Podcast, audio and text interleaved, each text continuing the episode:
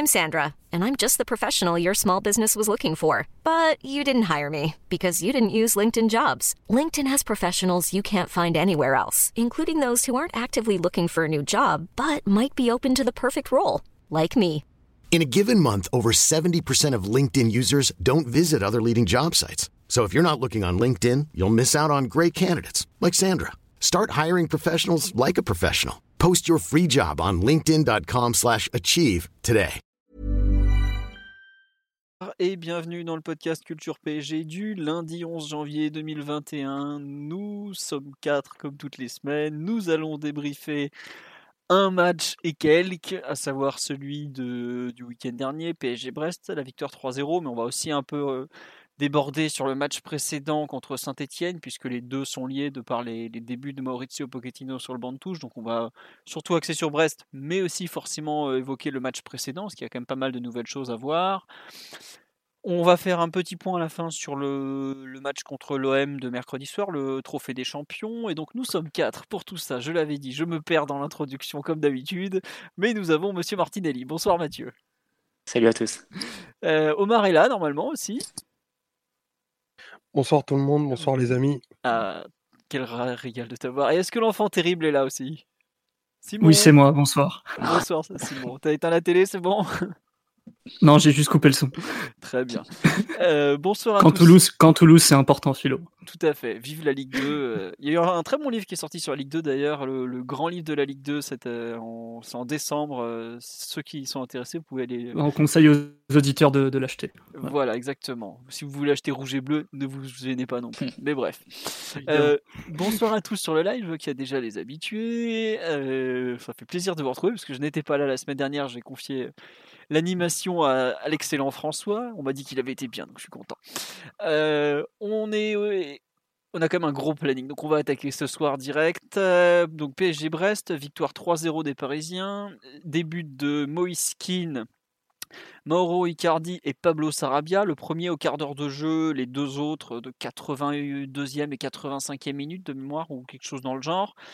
Euh, Brest donc qui repart avec un score assez lourd que pas forcément mérité, mais bon, ça après c'est le football, hein. quand on a des occasions, faut les mettre au fond. Ils l'ont eux-mêmes dit que Navas avait fait des arrêts déterminants, qu'ils avaient manqué de réalisme, donc voilà.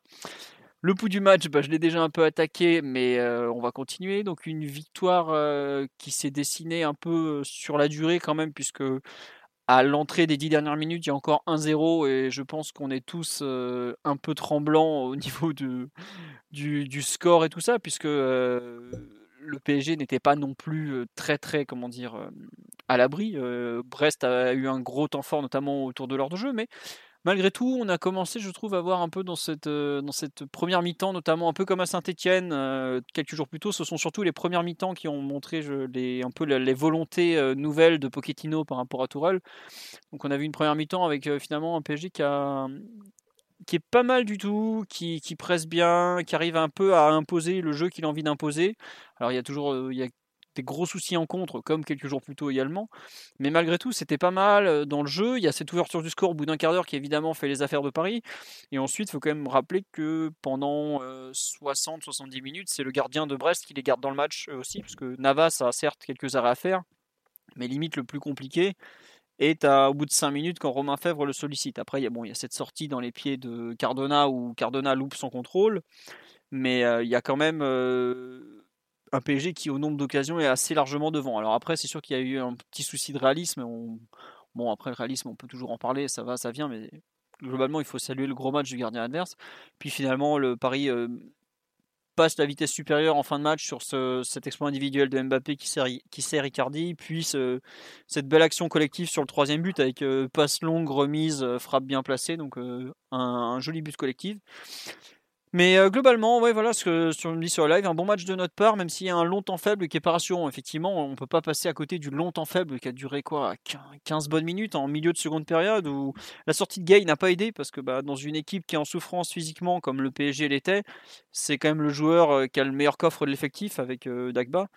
Donc forcément, euh, quand il sort, qu'il est remplacé par un joueur comme euh, Sarabia, qui malgré toute sa bonne volonté n'est pas non plus le même type de joueur, et que Verratti, qui a déjà une heure dans les jambes, doit assurer le même rôle que Gay, forcément, c'est tout de suite un peu plus compliqué. Mais dans l'ensemble, je trouve que pour un deuxième match, après un changement d'entraîneur, il y a quand même déjà pas mal de marqueurs du nouveau coach. Le score peut paraître lourd et effectivement, je pense que 3-1, on va peut-être mieux refléter la, la physionomie de la rencontre. Excusez-moi, je me perds complètement. Mais voilà, c'était une bonne victoire et pour, euh, pour lancer un peu cette deuxième partie de saison, ça, fait pas mal de bien. Quoi. Même si je suis d'accord avec vous sur le live, on concède beaucoup trop de choses. Mathieu, pour compléter ce bout du match, euh, qui, euh, on voit que c'est le premier de l'année, je suis un peu rouillé, je suis parti dans tous les sens. Trois ah, J'essaie de pas m'égarer non plus parce qu'on est tenté de, de, partir un peu dans tous les sens entre ce qu'on a vu euh, samedi, les perspectives et, et ce qu'on peut euh, deviner des intentions de, de Pochettino. Mais c'est vrai que c'était un match justement pour observer ces intentions-là. L'exécution est encore très irrégulière, euh, même si l'entraîneur argentin avait, avait renouvelé quasiment le même 11 et je pense justement pour gagner en automatisme et en repère et pour pas trop changer au niveau de, de ses joueurs et, et les informations qu'il leur donnait. Euh, bon, on est encore qu'à 5, euh, cinq entraînements au moment du match. Et euh, bon, ça s'est encore vu parce que l'exécution, comme je disais, est assez irrégulière. Euh, je te rejoins sur le, le côté satisfaisant de, certains enchaînements qu'on a vus en première mi-temps, euh, qui sont un peu le fruit des, des premières décisions qu'a pu prendre Pochettino, que ce soit le repositionnement de Verratti un peu plus haut, le fait de mettre aussi beaucoup de monde devant le ballon, les deux, les deux latéraux qui se retrouvaient parfois ensemble projetés, et aussi beaucoup de liberté laissé aux joueurs. Di Maria partait une position un peu, un peu excentrée au départ, puis c'est rapidement, au fur et à mesure que les actions se développaient, se, se recentrer pour se rapprocher de, de Keane, de Mbappé, qui lui jouait plus comme un deuxième attaquant à côté de, de l'attaquant italien. Euh, donc je dirais beaucoup, beaucoup de liberté à accorder aux joueurs, puis quelques enchaînements qui étaient intéressants avec du monde entre les lignes, euh, un peu avant la dixième minute, autour de la 25e aussi, des, des enchaînements rapides entre, entre les joueurs qui se, qui se trouvent proches un peu comme vous pouvez voir du Tottenham de, Pochettino à l'époque. Mais le corollaire de cette, euh, de cette liberté qui est assez grande accordée aux joueurs au niveau positionnel, du fait de mettre beaucoup de monde devant le ballon aussi, et euh, probablement aussi de réglages qui ne sont pas encore tout à fait au point au niveau du pressing, qu'à chaque fois que celui-ci était, euh, était passé, c'était presque l'autoroute sur 50 mètres pour les, pour les Brestois qui pouvaient se retrouver en face à face avec Navas. Ça arrivait deux fois de façon vraiment marquante en première mi-temps. une fois à 0-0, ça débouche sur la frappe de, de Fèvre, Paris perd le ballon pourtant euh, dans les 20 mètres adverses. Euh, et excentré en plus sur le, côté droit euh, parisien et côté gauche brestois. Et ça, on n'arrive pas à stopper l'action et ça va jusqu'à Navas. Et pareil un peu, plus tard, en, vers la fin de la première mi-temps, où là pareil, c'est un ballon qui est, qui est entre deux, entre Dagba et, et, le gardien brestois. Marquinhos vient faire une couverture extrêmement haute, extrêmement haut, dans les 20 mètres adverses sur le bord de la ligne de touche. Mais pareil, l'action n'arrive pas à la, stopper et derrière, ça part en contre. Et, et cette fois, c'est euh, euh, le Brestois qui rate son contrôle et Navas qui, sort bien. Donc ça, montre encore la fragilité hein, de, la phase défensive du PSG, de la phase de transition défensive du PSG, avec beaucoup de joueurs qui sont, devant le ballon et à chaque paire de balles ou à chaque fois qu'un pressing est, mal exécuté, ça peut, se payer cher. On voit aussi en début de deuxième période, hein, quand, Herrera rate une passe euh, vers Mbappé, il se comprend mal avec Mbappé, de suite ça part, ça part en contre, il n'y a pas grand monde pour, pour l'arrêter, parce qu'on met tellement de joueurs devant. Donc ça, c'est un peu, euh, un peu l'histoire de cette euh, première demi-heure, je dirais. Paris qui, qui, a des intentions, des velléités offensives qui sont assez marquées. Un peu brouillon parce qu'on n'arrive pas à se créer non plus de, très gros décalages. On, dort sur, enfin, on arrive à se créer des coups de pied arrêtés et on est plutôt dangereux dessus. Mais dans le jeu, on a, on a un peu moins de, de précision pour se créer des décalages. Et par contre, à chaque fois qu'on perd le ballon dans des situations un peu, un peu dangereuses, on se fait contrer la fin de la mi-temps met euh, en lumière une autre faille du dispositif défensif du PSG. Là, c'est plus la phase défensive placée. Euh, le fait de défendre en 4-4-2 avec Mbappé et Di Maria sur les, sur les côtés. Euh, dès que l'adversaire arrive à faire 2-3 passes, rapidement, il y a des décalages qui se font parce que c'est pas les, les, joueurs les plus intenses et les plus disciplinés sur les, sur les couloirs. Verratti est souvent en première ligne avec, avec Keane et Gaillera non plus sont pas des, monstres de, discipline sur le plan défensif et sur le plan de la position. Donc, euh, je dirais que sur la fin de la première mi-temps et sur le début de la deuxième période, c'est un peu ce qu'on voit. C'est Brest qui arrive à faire des passes, qui arrive à, se créer des situations et qui arrive à avancer dans notre camp parce que défensivement, on est euh, en phase de défense placée, on va dire. On est encore assez léger, et on ouvre des portes et on ouvre des espaces. Euh, la fin de match est un peu, différente. Le passage à 4 vrais offensifs, vu que Verratti passe dans le double pivot, ça ouvre encore plus le match. Euh, Brest veut, euh, veut égaliser, puis nous on a beaucoup d'attaquants sur le terrain, donc le, le match s'emballe un peu, il y a beaucoup plus de transitions. Et c'est là où Paris va finalement être euh, plus dangereux parce que à l'entrée des 20 dernières minutes, on a 10 frappes et on finit à 22, je crois. Donc en 20 minutes, on, double le score. enfin double nombre de frappes et on, marque deux buts, principalement sur des phases de transition, sur des phases où Brest est plus amené à attaquer, donc libère ensuite des espaces ou est plus, plus fatigué pour, revenir. Donc c'est un peu comme ça que la, différence se fait, mais c'est encore un deuxième match, donc l'exécution est encore très irrégulière. Mais on voit en tout cas que le parti pris de, de Pochettino, on pouvait se le demander, on pouvait se poser la question à son arrivée, il est assez clair malgré tout, c'est d'imposer directement ses, idées, de pas trop transiger dessus, mais de faire en sorte que l'équipe euh, ait beaucoup de, d'automatisme, de repères en, mettant en place ses idées dès le départ, en n'essayant pas de, de, faire des plans match par match en fonction de l'adversaire, en fonction des forces en présence, mais en essayant de, mettre ces idées en place, même si l'équipe n'est pas en mesure de les, appliquer pour 90 minutes et avec une grande euh, régularité pour le moment. Donc, euh, forcément, ça te coûte au niveau de la, qualité ou de la régularité du jeu, parce que tu as des moments dans le match où clairement tu perds le contrôle. C'est le cas du début de deuxième période sur les deux matchs, par exemple. Euh, c'est le cas aussi des phases de transition défensive, des phases de défense placée. Mais j'imagine que dans l'esprit de, de Pochettino, l'idée c'est d'arriver à ce que l'équipe ingurgite sa méthode, ses idées pour que dans quelques semaines, ça ressemble à, ça ressemble plus à quelque chose. Mais pour le moment, on est encore à une phase assez, assez embryonnaire et je pense que c'est ce qu'on voit face à, face à Brest. On est dans une phase un peu, oui, il impose ses idées, mais. Euh, mm. embryonnaire encore, on n'arrive pas encore à les appliquer de façon, de façon continue. Ouais, mais, pour, mais on les voit quand même. On peut, ouais, c'est clair. Je sais pas si vous vous rappelez, on se plaignait, je trouve, au début de de dire ouais, les matchs étaient dégueulasses, on comprenait pas du tout où il voulait en venir, même s'il y avait euh, Enfin, c'est lui qui, entre guillemets, faisait euh, des miracles avec ses changements mais de système, mais on voyait, on voyait pas forcément ses idées. Là, au bout de deux matchs, enfin surtout deux mi-temps qui sont vraiment très marqués, la première à saint et la première contre Brest particulièrement, on voit vraiment où il veut en venir. Après, ça m'a fait, ça me fait sourire quand tu parles du fameux changement euh, Herrera euh, Gay pour Sarabia. C'est que c'est typiquement un changement de, un peu digne de l'ancien, de son ancien, de l'ancien coach quoi. Le genre de truc où tu, tu, tu, ouvres complètement le jeu, le match, que, ou des fois nous on est là genre qu'est-ce pourquoi il fait ça quoi après il a pas de quatrième ligne axial voilà, sur, ça. sur les deux matchs il aurait pu faire entrer Draxler par exemple qui a un profil peut-être plus axial euh, qui t'a enfin changé un peu euh. ouais mais Verratti serait dans tous les cas revenu au double pivot. C'est probable. mais ça m'a fait un peu, un peu, penser à ça c'est tout. Euh, sur le live est-ce qu'on va parler du match de Backer euh, ne, faisons pas peur aux gens trop vite. On va en parler, mais on, va prendre un peu du temps. Euh, on, va, on nous dit on va pouvoir voir le vrai dispositif de Pochettino quand on aura récupéré nos blessés pour voir s'il continue avec Verratti en 10. Bah, effectivement, Verratti en 10, on va en parler. Mathieu a ouvert beaucoup des, des portes d'analyse de, de, ces premières, euh, de deux premiers matchs de Pochettino, mais ça, en fait partie effectivement. Donc on, va possiblement, voire probablement en parler. Et on me demandait aussi sur le live, est-ce qu'on n'a pas joué un peu trop en première période? Mais est-ce que aussi c'est pas plutôt le, plan de Pochettino de, harceler comme ça très haut, d'être euh, prêt à entre guillemets à bondir à la perte du ballon? C'est pour moi c'est juste une application de ses idées. Je sais pas Omar ou Simon ce que vous en pensez pour un peu après euh, revenir sur l'analyse collective, ce, un peu ce choix d'aller euh, d'aller d'aligner enfin la façon dont il a aligné son équipe et aussi ce choix d'aller d'aller presser très très haut quitte à avoir 50, 60, même 70 mètres derrière. Je pense. Excuse-moi. Vas-y, vas-y, vas-y. vas-y, je t'en prie.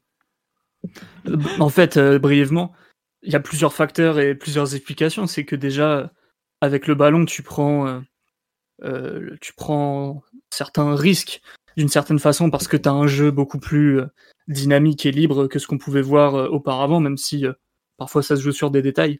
Et par exemple, avec le ballon, tu voyais souvent Gay très au large, côté gauche, parfois très très haut. Et donc forcément, euh, tous ces, éléments-là et aussi les, changements de position qu'il pouvait y avoir entre les, différents joueurs offensifs, euh, ça fait qu'à la perte du ballon, même si tu perds le ballon assez haut sur le terrain, comme ça a pu être le cas, euh, tu as forcément des, portes de sortie pour l'adversaire qui peuvent, euh, être activées.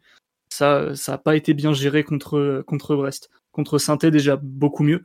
On concède pas mal de dangers contre saint mais sur des actions un peu différentes. Et c'est vrai que les transitions défensives contre Brest ont été beaucoup plus laborieuses, avec notamment euh, les milieux qui sortaient très haut, euh, Gay Herrera qui, euh, tant pour des raisons de plan de jeu que pour des raisons aussi de profil, on sait que Gay par exemple a des côtés un peu foufou comme ça sur les transitions. Ça peut, ça peut ouvrir des espaces et la position des latéraux aussi, ou ou à l'inverse de, de, ce qu'on pouvait voir parfois auparavant, où il y avait un, voire les deux latéraux qui pouvaient être un peu bloqués pour, pour couvrir des espaces en transition. Là, c'était assez facile de chercher l'espace dans le dos de, de et Dagba notamment. Donc, euh, Donc forcément, c'est une phase de transition par définition, tout est lié. C'est la manière dont tu vas perdre le ballon, ton positionnement, ça va conditionner un peu ta, la manière dont tu vas devoir défendre la transition. Et c'est vrai que Brest avait beaucoup d'arguments en face pour se frayer un chemin jusqu'à Navas et créer du danger. Oui, oui, euh, non, enfin, je, je, je, je m'attendais pas à ce que tu t'arrêtes d'un Excuse-moi. Non, non, non, euh, je sais pas, Omar, si tu veux euh, compléter un peu sur cette, cette façon de, de défendre, bah, qui est très différente de ce qu'on avait vu jusque-là, en tout cas. J'ai envie, j'ai envie de dire oui et non, parce qu'en gros, pour, pour activer ce que, ce que voudrait faire Pochettino, c'est-à-dire des, des phases de pressing bah, très actives et, et dès la perte, bah, ça implique à ton équipe et, et à tout ton bloc d'avoir des, des positionnements bien mieux maîtrisés que ce qu'on a pu voir et que ça se fasse aussi, ben, non pas que dans l'axe du terrain, mais aussi sur les côtés. Euh, pour éviter des, des 1 contre 2, notamment euh, sur les latéraux qui avaient, qui avaient assez, assez bien ciblé les, les Brestois. Et euh, à partir du moment où du coup tu avais un, un axe, une, une, enfin, une première ligne de pression animée par, par Keane et Verratti, les, les, les, premières passes euh, brestoises qui, qui, initiaient en gros euh, leur centrale qui cherchait qui cherchait le milieu le premier milieu défensif il allait tout de suite occuper un, un, espace dans le dos de dans le dos de Verratti qui serait forcément un espace libre parce que Herrera et Herrera et Gay devaient s'occuper de toute la largeur à ce moment-là ce qui est ben je pense dans les limites humaines humaines totalement impossible de, de couvrir ben 60 mètres à deux donc ça leur a permis de trouver pas mal de passes intermédiaires avant de construire leur action. Et cette notion d'avoir une équipe bah, étirée sur sur 55-60 mètres avec des, des Brestois qui arrivaient, ben on a vu plusieurs fois la, la, situation en quasiment en un contre un dans la dans nos dans nos 30 derniers mètres et de façon assez facile parce que pour le coup, bah, on, on sent quand même que Brest a une équipe et une équipe qui a comment dire une identité collective plus marquée que la nôtre, euh, notamment sur euh, sur les sorties de balles et ça s'est vu à, à plusieurs reprises et qu'ils avaient un plan un plan à appliquer euh, eux en attaquant à droite, du coup nous en défendant à gauche, qu'ils ont essayé de reproduire à, à plusieurs reprises et ça on l'a vu on l'a vu dès le début du match. Donc je pense que c'est forcément une des pistes de de travail du du, du nouveau staff d'un petit peu bah, ce qu'on appelle arriver à raccourcir l'équipe, notamment notamment à la perte et de et de figer des positions qui vont te permettre ben de de contre-presser pour reprendre euh, l'expression un peu consacrée sur des distances qui vont être plus courtes pour tes milieux. Parce que Gay euh, ben bien qu'ayant une une caisse physique et, une, capacité à répéter les efforts extrêmement importante, bah, pourra pas avoir à chaque fois 30 mètres à, faire pour, euh, pour fermer un espace, il va falloir que ben, ce soit une mission globale plus marquée collectivement, euh, notamment par, euh, bah, par le repli de tes, de tes offensifs. Ça sera intéressant de voir les, réglages qui seront, qui seront choisis sur les prochains matchs du coup. parce que dans le même temps, c'est vrai que c'était l'approche de Tour, en tout cas, de, de, figer un peu plus les positions pour pouvoir mieux contre-presser, d'être plus prudent dans ta façon d'attaquer. Souvent, rester avec trois joueurs en couverture, trois défenseurs, on va dire, de, pas forcément sur la défense à 3 pure comme on l'avait vu sur les, sur les derniers matchs, mais même quand on jouait à 4, on avait toujours deux défenseurs centraux plus au moins un, des deux latéraux qui restait, souvent latéral gauche, et euh, éventuellement un ou deux milieux de terrain qui restaient derrière le ballon. Et parfois sur des, sur des plans euh, très conservateurs où tu avais euh, vraiment cinq joueurs comme ça qui restaient toujours derrière le ballon. Et ensuite une occupation, on va dire, plus par zone des secteurs offensifs avec un joueur qui prenait, qui était à droite, un joueur qui était à gauche, deux joueurs dans l'axe en soutien à l'attaquant, mais tu avais vraiment cette, cette catégorisation comme ça par, par zone. Comme ça, dès que le ballon était perdu, déjà tu prenais pas beaucoup de risques avec le ballon, mais quand le ballon était perdu, tu pouvais, tu pouvais contre-presser. Je parle évidemment des, des plans euh, où Tourelle était, euh, vraiment mis un peu sa patte pour, euh, pour mettre en place quelques réglages, parce qu'évidemment on a aussi fait des matchs très ouverts avec, avec Tourelle où pour le coup on n'avait aucun, aucun équilibre. Mais là, je trouve qu'il y y a un autre parti pris de la part de, de Pochettino, c'est de laisser beaucoup plus de liberté. Euh, sur euh, ces joueurs offensifs et même dès la phase de, relance, dès la première phase de construction, parce que par exemple pour le match face à Saint-Etienne, tu vois Herrera entre les deux centres, entre les deux centraux en début de match, tu te dis tiens, est-ce qu'on va rester comme ça tout le long du match? Est-ce qu'il va y avoir cette, cette liberté, cette, cette position comme ça qui va être figée? Rapidement, avec au fur et à mesure les minutes évoluent, tu vois en fait que c'était juste un point de départ, mais que dans le cours de l'action, euh, le joueur a beaucoup plus de liberté ensuite pour aller, pour aller plus haut. Pareil, hier, euh, samedi, Dagba, tu le vois un peu, un peu en retrait au départ avec Di Maria excentré, mais au fur et à mesure où les, minutes passent ou dans le cours de l'action, euh, Di Maria se recentre et Dagba va faire des dédoublements. Donc il y a, plus de liberté, je dirais, au niveau des, joueurs. Euh, Baker qui a pris tout le couloir sur, l'ensemble du match et qui n'était pas en position d'être en, couverture sur le plan, le plan défensif. Et même ensuite, ce, ce milieu à trois, Herrera, Gay et, Verratti. Euh, bon, évidemment, Verratti décroche, décroche parfois, mais c'est globalement Herrera qui s'occupe de la première passe. Et ensuite, Gay et Verratti sont extrêmement libres. Gay, comme l'a dit Simon, hein, se retrouve parfois un peu, un peu excentré côté gauche pour compenser quand Mbappé se retrouve plus dans l'axe. Verratti balaye un peu aussi toute, la, toute cette zone de, création. Et ce qui fait que tu as assez peu de, marge d'erreur quand tu, quand tu dois faire circuler le ballon. Et à chaque fois que tu perds la balle, et on sait qu'avec Herrera, Gay, t'as pas forcément les deux meilleurs joueurs de l'effectif dans cette zone de, construction. Et ça a pu donner quelques, quelques passes ratées, quelques, contrôles ratés. Euh, je crois qu'en première mi-temps, notamment, tu as toute l'équipe vraiment qui est devant Herrera, hormis Marquinhos et, Diallo, et encore Diallo est un peu à la même hauteur. Mais sinon, tu as toute l'équipe qui est devant lui. Herrera reçoit le ballon, il rate son contrôle. Et fort, heureusement, il réussit à se rattraper, il, il coupe l'action. Euh, comme ça à la racine, il arrête le, le Brestois qui, qui, qui, partait en contre. Mais s'il le laisse passer, bah ça, va à nouveau jusqu'à Navas parce que derrière, tu as Marquinhos et Diallo qui doivent subir la, vague et qui, et qui, auront dû, et qui auraient dû reculer jusqu'à jusqu'à Navas pour protéger leur but. Donc, euh, c'est un peu euh, ces réglages-là qu'il va falloir trouver entre la, la volonté de liberté pour les joueurs offensifs qui est plus marquée avec Pochettino, qui, euh, qui on l'avait dit à un moment de sa nomination, qu'un entraîneur qui est, qui est moins porté hein, sur le jeu positionnel que, que Tourelle, et aussi les, les réglages qu'il faut qu'il va falloir trouver pour, au niveau du pressing parce que c'est vrai que c'était assez étonnant deux fois en première mi-temps, euh, une fois au début et une fois plus vers la 35-40e, de voir Brest emmener des comptes de, de 70 mètres. Euh, avec euh, toute l'équipe parisienne qui était pourtant dans une, dans une zone assez, assez courte, euh, sur, le, sur la partie axe droit de, des, des 20 mètres ou 30 mètres brestois. Et pourtant on laisse partir et derrière c'est un peu sauf qu'il peut et on doit, on doit courir vers notre but pour, pour réserver l'essentiel. Donc ça sera intéressant de voir les réglages que, que fera Pochettino pour, pour concilier les deux, hein, la liberté des offensifs et, et le, la volonté offensive de mettre, de projeter beaucoup de monde, de mettre beaucoup de monde devant et les, sécurités qu'il va falloir trouver. Après, enfin, si on regarde là dans les, les deux matchs, donc défensivement, on est tous d'accord qu'il y a un, vrai besoin d'équilibre à trouver entre ce qu'il essaye de leur faire faire, ce qu'eux font sur le terrain, et même des fois, bah, il y a des moments, les deux contres qu'on prend, par exemple, enfin, pour moi, il y a des fautes qui doivent être faites au départ, quitte à prendre un carton mmh. jaune. Quand ouais, il n'y a pas assez d'agressivité, on n'est pas assez proche du joueur. Voilà. Enfin, des joueurs, on laisse partir, et ensuite, bah, après. Non, mais c'est ça. Courir, mais, ça mais, ça tu vois, c'est important ce que tu dis, Philo, parce que ça, c'est typique des, des, équipes qui pressent bien, en fait. Les mmh. équipes qui pressent bien, en plus de tenir les positions, elles savent couper les, les, les ce genre d'action, en fait, parce qu'elles sont proches. Mais comme nous, en fait, on, bah, on a une façon d'avancer qui, qui ne ressemble pas vraiment à, celle d'un bloc, bah, il suffit d'enchaîner euh, une, deux, trois bonnes passes pour trouver des, bonnes zones et derrière te retrouver avec euh, bah, 45 mètres euh, d'espace à à attaquer.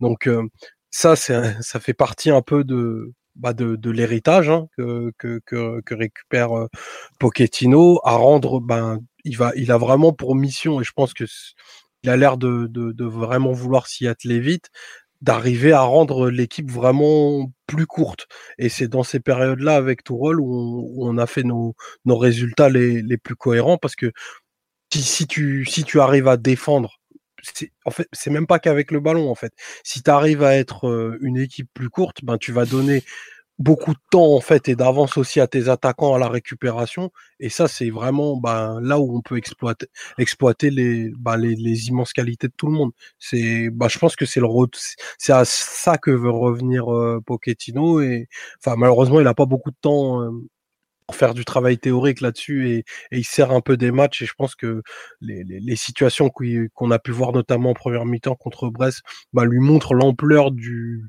chantier à ce niveau-là. Bah, c'est vraiment bah, intéressant de voir les, ajustements euh, qu'il va pouvoir opérer et les corrections à, très court terme dont on va, dont on va avoir besoin. Ouais. Juste pour compléter là-dessus sur un peu les, changements qu'il qu doit faire, il y a quand même un, point, par exemple, c'est que ça demande une, cette façon de contre-presser. Le PSG a jamais autant couru cette saison qu'au cours des deux derniers matchs, par exemple. Alors, précision importante. Il y a les chiffres de l'UFA qui sont sortis après les matchs des Champions et les chiffres d'Opta qu'on a utilisés sur le site récemment, notamment via, via les articles de Thibaut. Euh, L'UFA et Opta n'obtiennent jamais les mêmes chiffres. Ne me demandez pas pourquoi. Il y a toujours euh, facile 10% de plus chez Opta. Je ne sais pas comment ils calculent, mais ça donne un ordre d'idée. Et là, sur les deux derniers matchs, par exemple, on est passé de pratiquement de 100 km/h de moyenne des chiffres qu'on avait avant à, à 120. Je schématise, mais je crois qu'on a couru 117 à contre Brest et 115 à saint Donc ça veut dire qu'il y a quand même. Je crois que la moyenne c'était 108 euh, cette saison en Ligue 1 et on passe à 117, 120 et le maximum c'était 113 jusqu'à présent. Voilà, c'est ça. Mais en gros, on a euh, pété nos records de, course à pied. Euh, enfin de. il faut pas regarder la valeur absolue, il faut regarder juste le fait qu'on est qu'on a fait beaucoup plus que sur. Les... Faut pas comparer avec les, les, chiffres. Par exemple, je crois que c'est Canal qui donne des chiffres qui sont encore différents de ceux de Opta. Enfin, je sais pas comment ils s'y prennent tous, mais euh, globalement, l'équipe court plus. Donc, je pense que ça fait partie aussi de la phase d'adaptation. Euh, pas, enfin, toutes les équipes de Pokémon ont toujours beaucoup couru. Ça, c'est un peu l'héritage. toutes les équipes qui changent de coach euh, se mettent à courir davantage aussi. Tout à fait. pour le coup, c'est un peu une vérité absolue du, football professionnel. C'est vrai. ça, dépend aussi du mantra de l'entraîneur. Je pense que si tu avais eu Allegri entraîneur, tu n'aurais pas fait 120 km. Enfin, tu aurais ah, une approche totalement différente. Euh, dans la tête des joueurs, un nouveau coach, il faut toujours bien se faire voir dès le début. Il faut toujours, euh, ça peut rebattre certaines cartes. Il y avait des joueurs physiques sur le terrain aussi. Là, là tu avais euh, tous les coureurs de l'équipe ou presque. Les deux latéraux, c'était les deux latéraux qui courent le plus. Mm. Tes milieux, c'était milieux qui courent le plus. Donc, il y, a, y, a, y, a, pas mal de d'explications logiques derrière ces chiffres. En fait, c'est pas juste, enfin, c'est pas juste courir parce que la tactique, c'est de courir comme des dératés. Quoi. Non, mais c'est quand même pas enfin des équipes comme ça avec euh, Baker, Dagba, Herrera, Gay, euh, tous les noms que tu as cités, euh, même par, enfin comme par hasard d'un coup, tu as Mbappé et Di Maria qui battent leur record de kilomètres parcourus de la, de la saison, tu vois. C'est pour moi c'est pas je suis d'accord avec toi Simon que changement d'entraîneur plus profil, mais il y a quand même un comment dire une une envie de fond que tu peux pas mettre de côté malgré tout. Après, pour moi, si on a couru autant, c'est peut-être aussi parce que justement, il y avait des déficits d'organisation, des défauts dans les placements, et que tu cours aussi pour compenser.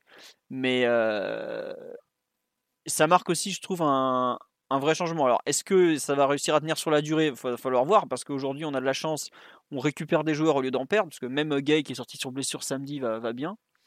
Euh, mais sinon, c'est pas. Il faut un peu travailler tout ça euh, à court terme, quoi on va voir. Est-ce qu'on me demande est-ce qu'ils vont travailler le bloc équipe avec des cordes? Je ne sais pas comment ils vont travailler, mais ça fait partie un peu euh, de bah, des, chantiers à venir de, de On me demande est-ce que vous savez qui a le plus couru? Oh, Probablement euh, bah, pas Baker parce qu'il est sorti avant la fin. Euh, Herrera peut-être. Je pense probablement Herrera qui est quand même un joueur qui court. Herrera, Verratti, ça doit être. Ouais, voilà, ça, doit être, par ça. Bah déjà, on sait que c'est rarement les défenseurs centraux, les attaquants de, pointe, sachant que Keane n'a pas joué tout le match. Di Maria non plus, enfin Di Maria a joué tout le match. Non, il a, non, non, il est sorti avant la fin. Qu'est-ce que je raconte? Ça, Sarabia l'a remplacé. Pas Sarabia. Euh, je, je sais plus, bref. Non, il a joué tout le match. Bon, on s'en fout. Mais en tout cas, ce sera pas lui qui aura couru le plus. C'est normal. C'est pas, c'est pas ce genre de profil. Mais euh, Dagba doit pas être très loin. Ouais, j'allais dire Dagba ou Herrera, ça se joue entre les deux. Dagba, euh, gros coffre. Après, c'est vrai qu'il a tout un, tout un, comment dire, toute une aile à, tenir. Donc c'est forcément, c'est forcément pour lui, il, il est nécessaire qu'il court beaucoup. Mais juste pour revenir un peu sur les trucs qui vont évoluer un peu à peu, les ajustements de Pochettino, on le voit sur les arrières latéraux justement l'utilisation qu'il y a contre Brest ce samedi, c'est pas tout à fait la même que celle contre euh, Saint-Etienne trois jours plus tôt. Hein. Les, deux jouaient quand même un peu moins haut. Je pense notamment à Dagba, notamment, euh, qui était quand même dans une position où on lui demandait. Euh, enfin, à Saint-Etienne, il était pratiquement ailier droit sur les phases avec ballon. Là, il était déjà beaucoup plus bas. Je trouve qu'il y a, je sais pas, on en a régulièrement parlé, des ajustements de Tourelle sur les latéraux, savoir bah, un des deux qui monte seulement. Euh, là, il n'en est pas encore arrivé à cette extrémité, mais je trouve qu'on a déjà vu une façon de repositionner un peu son équipe en disant euh, on s'est trop fait déchirer en contre à Saint-Etienne, on va forcément assurer un peu plus. Et je pense que des micros ajustements comme on a pu voir là, euh, on en aura d'autres euh, au fur et à mesure, notamment sur le placement des joueurs offensifs. Est-ce qu'il va être, euh, est-ce qu'il va conserver le K2-3-1 Peut-être pas parce que bah, se rend compte que les deux milieux sont, quand même éreintés à l'heure de jeu. Faut, faut bien le dire. à l'heure de jeu, Herrera et, Verratti étaient dans, étaient dans le dur parce que bah, ils devaient couvrir des distances. Tu en as parlé, Omar, à première mi-temps, ils devaient assurer 60 mètres sur la largeur à deux, c'est infaisable. Et puis en seconde période, bah, ils ont eu un contre-coup. Et déjà à saint à l'heure de jeu, on avait un terrible contre-coup. Quoi. Donc il y a pas mal de petits ajustements comme ça à voir, mais c'est intéressant et comme tu l'as dit Mathieu, il y, a un vrai parti pris, au moins dans l'animation défensive. Il y en a d'autres, notamment sur les coups de pied arrêtés et tout ça. Mais offensivement, qu'est-ce que vous avez? Bon, il y a un peu plus de liberté, mais il y a autre chose qui vous a marqué ou, pas? Je sais pas, Simon. Ouais, bah, bah, le changement principal, c'est la structure du milieu quand même. je, pense qu'aucun de nous aurait pensé revoir Marco Verratti en, numéro 10 d'un 4-2-3-1 et d'en faire un plan de jeu principal, un plan de jeu initial. C'est vrai que ça, ça peut être un peu surprenant. Mais quand tu, tu, tu reprends un peu le, cours de la carrière de Pochettino, c'est pas c'est pas si étonnant que ça qu'il ait au moins l'idée de le faire parce que euh, Verratti c'est ton joueur le plus technique au milieu. Euh, si ta logique c'est de mettre un joueur très technique plus près des attaquants pour permettre un peu d'absorber les ballons, de, de garder ta possession très haute sur le terrain et de et d'étouffer un peu le, les adversaires dans leur camp, ça peut être euh, sur le papier en tout cas une solution euh, viable.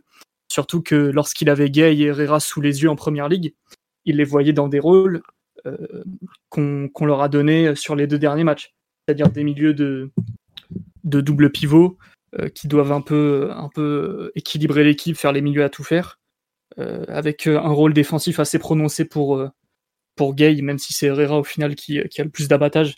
Herrera qui jouait premier relanceur avec Mourinho ou, ou Soulchar souvent dans des doubles pivots. Donc c'est des, des choses qui, qui paraissent assez logiques dans son esprit à mon avis même si évidemment, euh, euh, n'importe quelle euh, personne qui suit le PSG depuis, de manière assez sérieuse depuis le passage au monde de Tourelle, sait que c'est des joueurs qui n'ont pas forcément été utilisés comme ça, donc ça a pu, ça a pu créer quelques quelques soucis par moment aussi. Je pense au rôle de Verratti qui est, j'espère pas définitif et envisagé à moyen ou à long terme, parce que je pense que ça, ça crée quelques problèmes et tu n'utilises pas un joueur aussi fort dans les meilleures conditions. Mais ouais, en tout cas, je pense que c'est le, le, changement principal au niveau de la structure et euh, c'est vrai que ça, enfin, on l'a dit, ça donne vraiment une identité un peu particulière à l'équipe. C'est là où tu vois que d'un entraîneur à l'autre, les, les, idées peuvent être parfois tellement différentes parce que ce milieu-là, on l'a vu sous Tourelle, et Tourelle l'organisait avec Gay devant la défense, Herrera à droite et Verratti à gauche. Et donc Pochettino l'organise avec un double pivot et Verratti plus haut.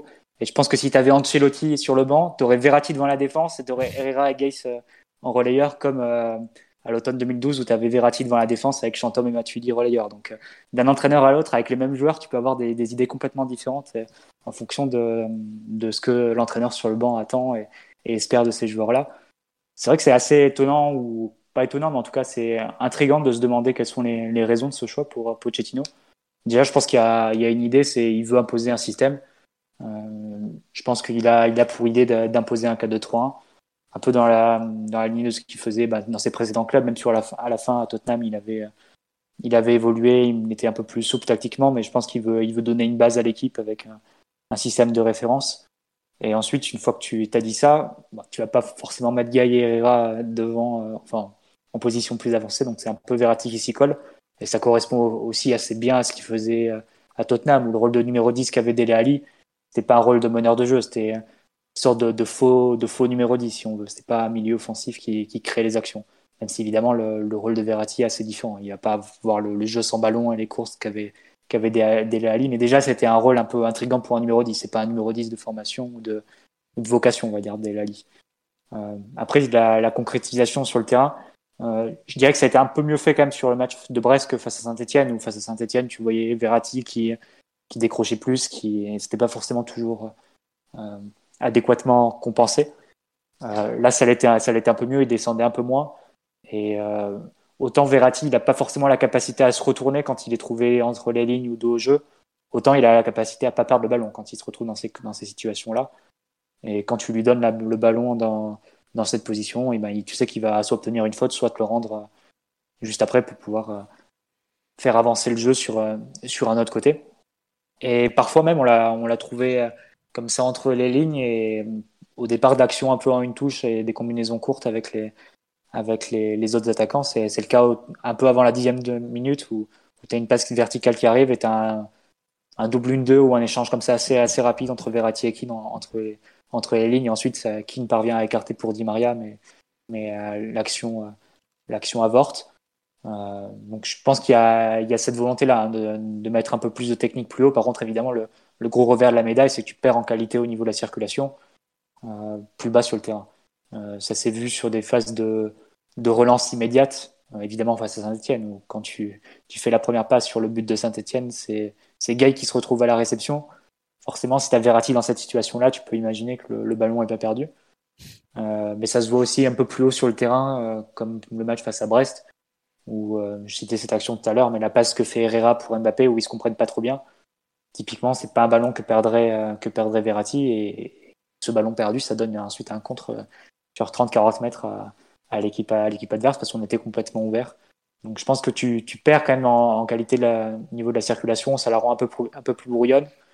Et, mais euh, tu gardes aussi, euh, mais tu permets de, de, transmettre un peu plus de technique plus haut sur le terrain. Donc euh, avec les joueurs à disposition, c'était peut-être qu'il y avait à faire, mais il faudra voir ce qui, ce qui sera choisi quand les, quand les autres joueurs reviendront, et notamment Neymar. C'est un peu la question de savoir si Neymar deviendra le numéro 10 de Pochettino tu peux te dire que ça pourrait être le cas si tu vois les, les plans B entre guillemets qu'on voyait sur, les, sur les deux dernières demi-heures où, Verratti passait dans le double pivot et ensuite on avait d'abord Mbappé face à Saint-Etienne et, et, Di Maria ce match face à Brest qui, arrivé en, en, deuxième attaquant on va dire en soutien de, de Keane.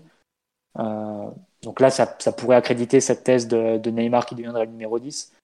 Par contre si tu l'imagines euh, dans le plan A qu'on voyait sur les 60 premières minutes, euh, Neymar ne peut pas t'assurer le même volume de course ou la même prédisposition au pressing que, te donne Verratti. Et quelque part, ça pouvait, s'entendre aussi de ce point de vue-là, le, choix de, Pochettino d'avoir un Verratti qui, on sait, est très actif, qui, est très pressant vis-à-vis de l'adversaire quand il, quand il doit sortir haut. De le mettre comme ça plus haut, ça peut, ça peut donner lieu à des récupérations hautes. Et d'ailleurs, en première mi-temps, on a plusieurs récupérations dans le camp de, de Brest. Il y en a pas que des contre-attaques. Ouais, ouais, c'est ça. Il y, en a plusieurs comme ça, des situations où Brest est obligé d'envoyer en touche ou bien même obligé de, de perdre le ballon. Donc ça peut s'entendre aussi dans cette volonté-là. Mais après, comment tu intègres Neymar? Comment tu. Aussi la conséquence que ça peut avoir sur la position de Mbappé? Parce que si tu mets pas Neymar en 10, tu le mets à gauche. À ce moment-là, Mbappé, tu le mets soit à droite, soit en pointe.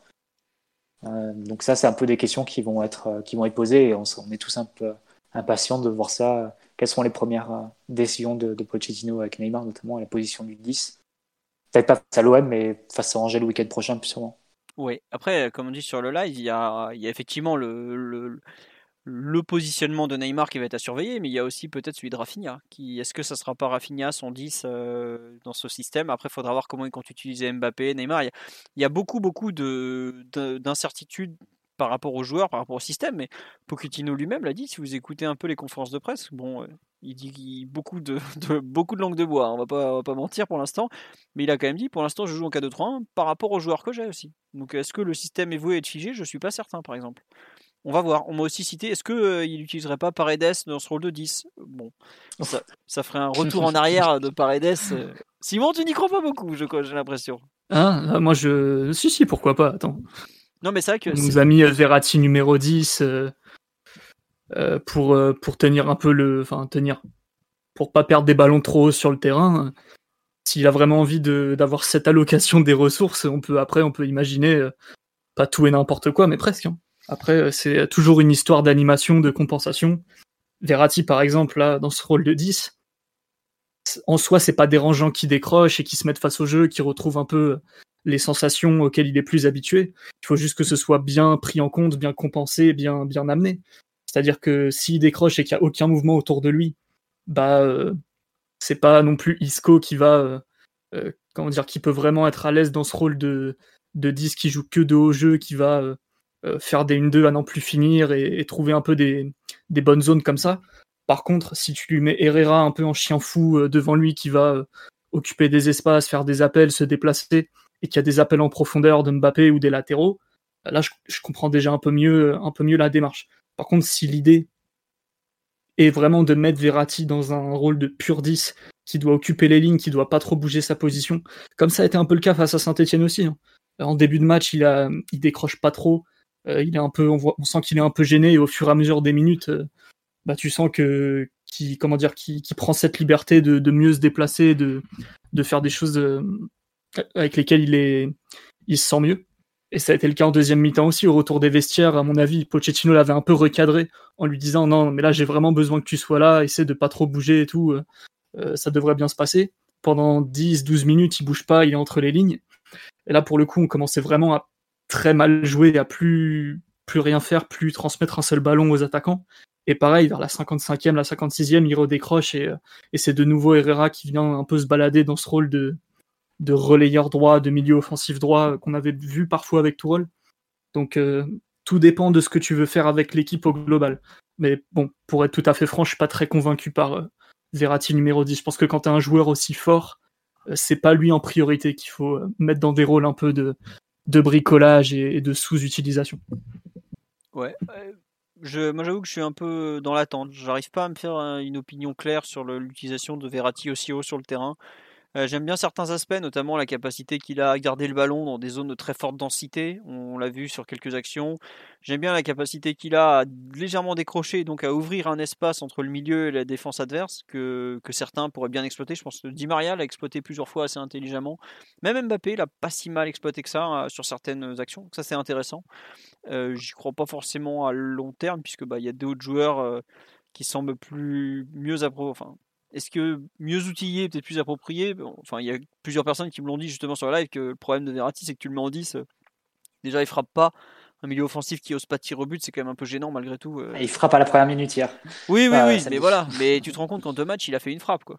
Non, je suis d'accord. Voilà, une frappe, une passe décisive. Oui, oui. Après, une frappe, une passe décisive. Bon, ça... Mais même, tu vois, par exemple, sa passe décisive, euh, je pense qu'un joueur normal, enfin, quand je dis normal, un joueur qui est, qui est offensif de, de... dans sa tête, il frappe, par exemple, la synthé. Non, mais je suis d'accord avec vous. Je pense, je pense que ça, ça peut s'entendre quand, quand l'équipe est installée dans le camp adverse. Et voilà. Je pense pas qu'il y ait non plus de, de, très grande différence entre le Verratti numéro 10 qu'on a vu et le Verratti relayeur gauche d'un 4-3-3, on va dire, quand le PSG domine quelque part, ça fait le, quatrième joueur euh, le plus offensif de l'équipe. Enfin, on va dire le joueur le plus en soutien des, trois attaquants. Euh, par contre, là où ça peut devenir plus problématique, c'est quand l'adversaire vient te chercher. Et là, forcément, tu as, un manque parce que c'est ton meilleur joueur pour ressortir la balle. Et si tu l'as pas dans cette zone-là, euh, tu peux avoir les meilleurs circuits du monde et les meilleurs repères et les meilleurs automatismes. À un moment, il faut aussi un peu de qualité individuelle. Tu peux pas planifier toutes les séquences qui se produisent durant un match.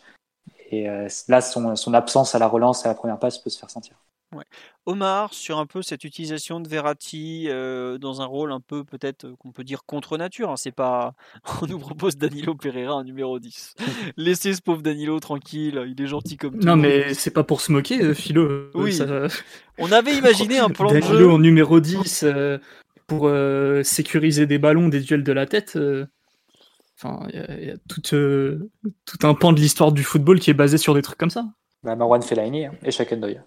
Voilà. Et, et, Rai aussi. ah, t'es scandaleux, Simon, bordel.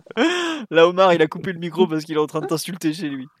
Euh, bon, Omar, viens corriger l'enfant terrible, s'il te plaît, parce que là, je, je, peux plus le tenir. Là. Honteux personnage. Euh, moi, je pense qu'en fait, cette ce débat de la position de Verratti en 10 est, un peu marketé, parce que dans les faits, euh, je trouve qu'il occupe cette position plutôt sans ballon et pas vraiment avec, où euh, c'est penchant et, sa nature ressort euh, fortement.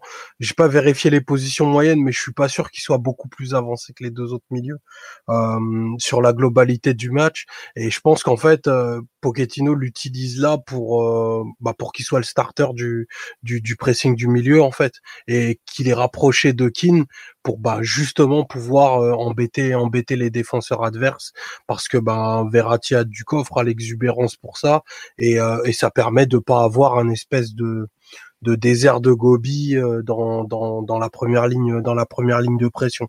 Et ça te permet en fait d'avoir un carré un espèce de carré où tu vas avoir Keane, Verratti Herrera et Gay, bon sur sur des distances un peu trop grandes, mais au moins quatre joueurs concernés par euh, par euh, cet aspect récupération. Et je pense que c'est pour ça qu'il qu'il utilise Verratti en ce moment, bah, cette position parce qu'en plus les bah, il a peu de ressources au milieu. Enfin pour euh, pour construire un 4-2-3-1 il y a il y a pas beaucoup de joueurs évidents qui se dégagent et que c'est pas quelque chose qui qui durera.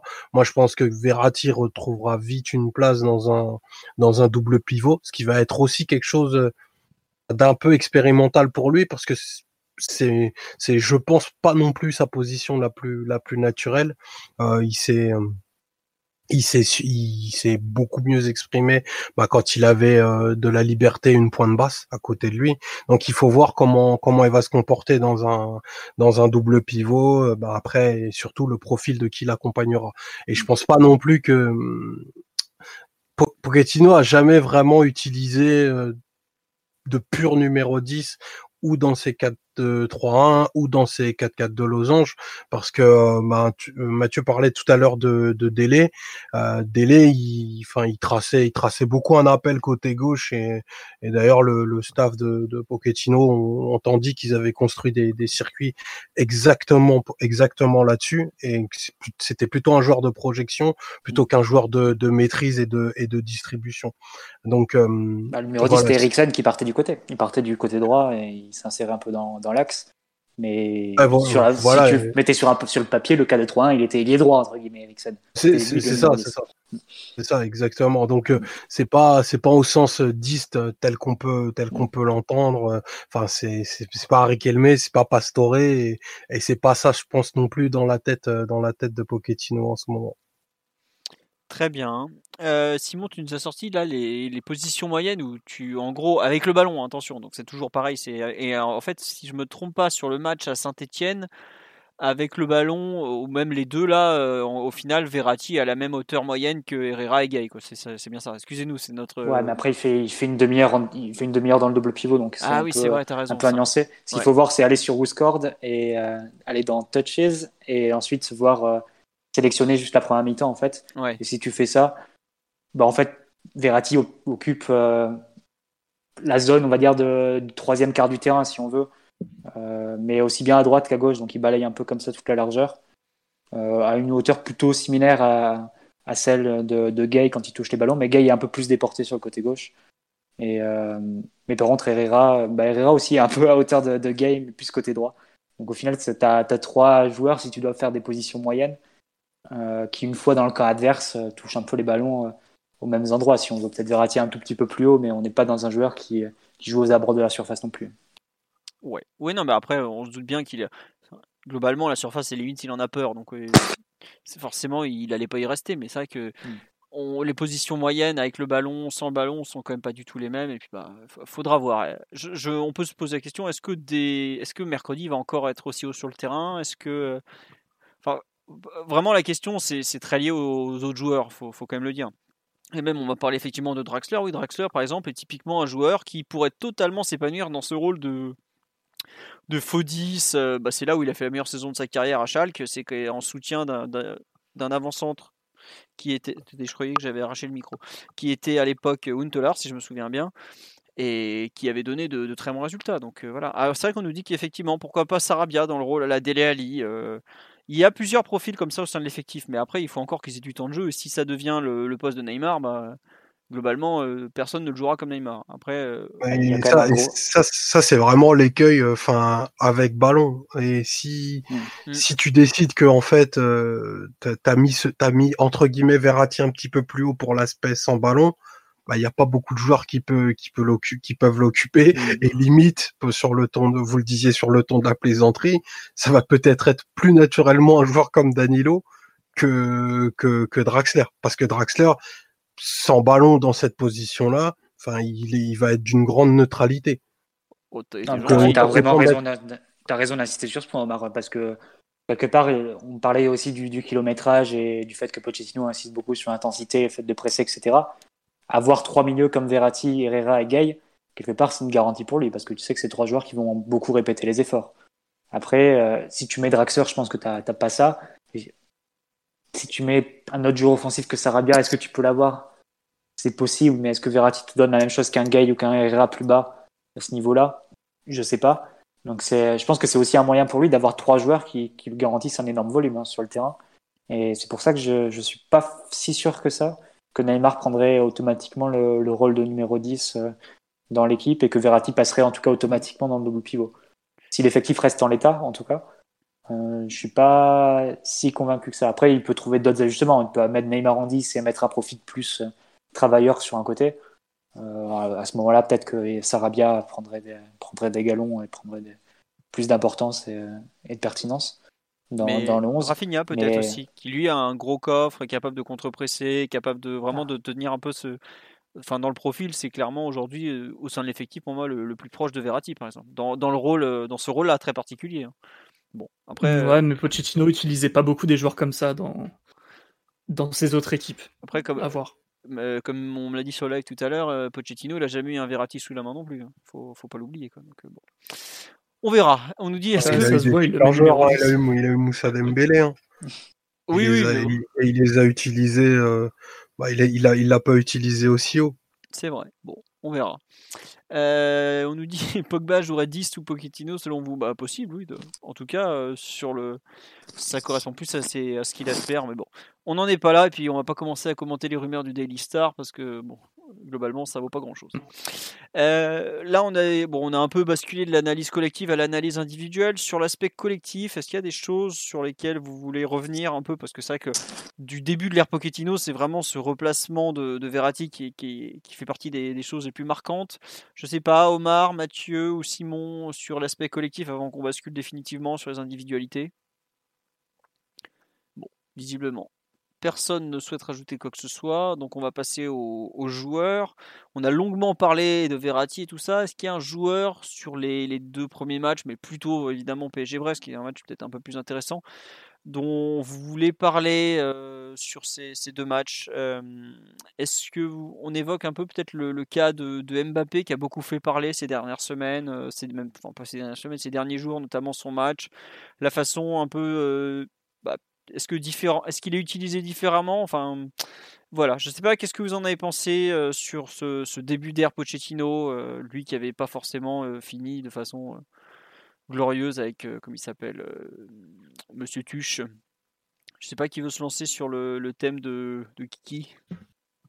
Bah, Mbappé, il faut quand même. Enfin, si on reprend en tout cas depuis que Pochettino est arrivé, les deux matchs, c'est pas c'est pas les mêmes matchs du tout. Face à Saint-Etienne, il fait un match où on sent qu'il est pas qu'il pas en forme, qu'il est pas inspiré, qu'il est pas dedans et, globalement on voit un peu le, pire Mbappé de, cette saison, vu qu'on sait que globalement, euh, tant physiquement qu'au niveau, je pense, de, sa confiance et de sa fraîcheur mentale, il fait pas du tout euh, sa meilleure saison et euh, enfin c'est pas pour autant que ça en fait un mauvais joueur du tout, mais c'est vrai que tu peux attendre un peu mieux d'un tel joueur.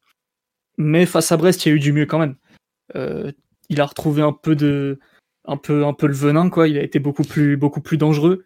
Il a été dans des meilleurs coups. Il n'est pas passé loin du but. Je pense qu'il faut. euh, euh, je pense qu'un but lui ferait du bien là pour euh, lancer cette nouvelle année.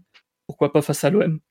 Mais ouais, je pense que c'est un joueur malgré tout qui qui vit une saison difficile d'un point de vue physique et malheureusement c'est pas juste une histoire de deux ou trois matchs pour se remettre en forme. Je pense que euh, limite il lui faudrait des grandes vacances et enfin pour un footballeur et une préparation complète. Ou en tout cas ce qui s'en approche le plus vu qu'au PSG on sait ce que ça veut dire. Donc c'est à dire pas grand chose mais ouais euh, en tout cas face à Brest beaucoup plus intéressant. Lui aussi très libre de, ses mouvements. On l'a vu démarrer des actions côté gauche. On l'a vu décrocher parfois combiner un peu. Au final euh, c'est peut-être lui qui a eu le rôle qui a le moins changé de, de l'équipe. Enfin non pas que ça a été bouleversé pour tout le monde. Et pour le coup Mbappé lui il a vraiment retrouvé ce ce rôle d'attaquant gauche très libre, associé à une vraie pointe pour le coup, un peu comme euh, quand Tourelle sortait ses périodes en 4-4-2. Donc euh, ouais, euh, à voir. On parlait du rôle de Neymar tout à l'heure. Je pense que son rôle sera évidemment intimement lié au, rôle que tu donneras à Neymar. Donc si tu mets Neymar en 10 ou, en ailier gauche, forcément, automatiquement Mbappé bougerait. Mais ouais, en attaquant gauche comme ça, j'ai trouvé vraiment intéressant face à Brest et, et, pas loin de marquer surtout. Et c'est un joueur qui a besoin de ça, à mon avis. Je serais peut-être un petit peu plus sévère que toi parce que je l'ai trouvé quand même en grande difficulté en première mi-temps, euh, l'ami euh, Mbappé. Et je l'ai trouvé plus à son aise quand les espaces se sont peut-être plus ouverts en deuxième, euh, que l'équipe faisait peut-être plus d'allers-retours, que Baker était peut-être plus dans un rôle de défenseur et lui partait peut-être plus excentré sur le côté. Donc il avait peut-être plus de- d'espace aussi pour, pour démarrer. Parce que sinon, j'ai trouvé sa première mi-temps encore un peu dans, la lignée. hein. Euh, un joueur qui, qui, qui va tout simplement moins, qui est moins impressionnant, moins, comment dire, ouais, moins, moins éclatant physiquement. Enfin, on sait très bien qu'Mbappé, quand il est, quand il à son top, ça se voit et ça même ça se ressent sur le terrain. notamment, enfin, vous vous souvenez par exemple de la finale de coupe face à Saint-Etienne, le premier match après, après le confinement, bah, il allait comme une balle, il volait sur le terrain. Là, tu vois que c'est beaucoup moins tranchant dans les démarrages. Euh, là, en plus, il était dans une situation en première mi-temps où, sur attaque placée, on va dire, il était assez proche de Keane avec assez peu d'espace. C'est là tu, tu retrouves un peu le, mauvais Mbappé, c'est-à-dire un, joueur qui, qui euh, multiplie les gestes techniques un peu superflus. Vous vous souvenez de la Rabona qui tend dans la surface, qui, m'a passablement énervé à titre personnel. Mais euh, c'est un peu un symbole. Mais il y, en a eu d'autres. Il y a eu une talonnade aussi, euh, aussi ratée. et pour personne en début de deuxième, il me semble. il y a eu plein de gestes superflus, Mathieu, tu peux le dire. Des, des gestes qui gonflent, il y en a eu pas mal. Là, je le trouve, je le trouve pas inspiré. Je le trouve qu'il force un peu son jeu. Et en fin de match où il y a eu un peu plus d'espace, où peut-être que le fait d'attaquer avec quatre attaquants l'a aussi un peu, un peu libéré. Je sais pas, mais en tout cas, il partait peut-être plus excentré hein, sur, la deuxième période, comme Di Maria était, en soutien et, en milieu offensif de, de puis de, puis de Icardi. Peut-être qu'il a pu trouver un peu, un peu d'air à ce niveau-là, mais je, pense qu'il y a encore, euh, du, progrès ou du chemin en tout cas à faire pour que, pour que Mbappé redevienne le vrai Mbappé. Parce que là, il joue pas à 100% de ses possibilités, ça crève les yeux, à mon sens. Non, mais je pense que le fait que Pochettino le fasse jouer 90 minutes les deux fois, montre que physiquement, euh, ils ont des indicateurs qui lui permettent de faire ça. Parce que sinon, à partir du 2-0, il peut le sortir, par exemple. Il aurait pu. Ah non, mais je pense que l'idée, c'est vraiment de le faire gagner en volume et, mm. et qu'il progresse de cette façon-là et pas de le reposer et de le faire euh, sauter à match 2. Je pense qu'il va jouer face à l'OM, mais je pense qu'il jouera face à Angers, par exemple. Je pense qu'il va vraiment. Ouais, puis Pochettino, il vient d'arriver, il a peut-être envie de se mettre Mbappé dans la poche aussi. Il faut pas. Ouais, puis il veut gagner des matchs. Il veut mettre pas des risques. C'est pas, des risques que tu prends. Euh, autant à la légère que ça, à mon avis. Quand tu vois le Sinoche qu'il pouvait faire quand il sortait parfois en fin de match avec Tourelle, je pense que Pochettino, c'est pas au bout de deux jours qu'il va lui dire euh, non non, euh, c'est bon, j'en ai assez vu, tu peux tu peux aller t'asseoir. Alors qu'en plus euh, face à saint par exemple, il fallait absolument repasser devant. Quoi. Ça aurait aucun sens de faire de reposer Mbappé après le, deuxième match de l'année 2021. Enfin, là, les joueurs vont enchaîner, ça, ça me paraît assez normal. Ouais, mais bon, je pense qu'il y a vraiment. Enfin, moi, sur son match, je trouve que la façon dont il a fini la rencontre est intéressante d'un point de vue physique. Après, je suis d'accord avec vous, il y, a, beaucoup de déchets. Mais si on regarde bien, je trouve que dans les premières 15-20 minutes et sur les deux matchs, il y a une volonté de se démarquer, une volonté de bouger notamment, qui est quelque chose qui est un peu nouveau pour lui qui ou qui revient un peu. Et je trouve que dans l'attitude, autant il se perd un peu au fur et à mesure des matchs, il y a des trucs qui vont pas, tout ça. Autant je trouve sur les débuts de rencontre, il est souvent intéressant, il tente d'être dedans, il tente de proposer des choses notamment. Enfin, ça fait deux matchs d'affilée qui, qui courent vraiment beaucoup, donc euh, c'est plutôt bien en termes de, comment dirais-je, de même d'attitude. C'est vrai qu'il y, y, a des trucs qui vont pas, on les voit, ça, ça nous énerve. Mais euh, quand j'ai vu les chiffres, quand j'ai re-soupesé un peu son match, je trouve que c'est mieux que ce qu'on a pu voir sur certaines rencontres de la fin d'année 2020 malgré tout. Alors, évidemment, il est un peu plus frais. On ne sait pas exactement euh, où, il, euh, où il en est dans, les, dans son mal à la cheville, dans, dans, tous ces maux physiques qu'il a, euh, contracte semaine après semaine, parce qu'il faut quand même pas oublier qu'il se fait encore arracher la cheville ou le, mollet, je sais plus, à Saint-Etienne. Donc voilà, mais je suis pas aussi, si dur que, toi, Mathieu. Je sais pas, Omar, ce que tu en penses sur le, le Mbappé c'est le joueur du match. je partage ce que disait Mathieu sur, sur sa première mi-temps qui est pas bonne pour lui, parce que je pense qu'on est en face d'un d'un joueur qui cherche qui cherche ses meilleures sensations. Et ses meilleures sensations, il sait pas trop comment les, les retrouver, à mon sens, parce que ça passe pas que par le but. Pour Mbappé, je pense pas que qu'un but, même en première mi-temps, aurait fondamentalement changé la, la face de son match, mais voilà, ça, ça passe peut-être par des petits plaisirs personnels qui, qui vont un peu à l'encontre du jeu et que je pense qu'il va falloir apprendre à lui à lui pardonner, même si c'est un peu c'est un peu exaspérant. Euh, le côté le plus intéressant de de son match et je pense qu'il en dit long euh, sur la mentalité du joueur, c'est euh, l'appétit avec lequel il a attaqué la deuxième mi-temps, deuxième mi-temps qui commence en, en étant bien touché en fin de première période.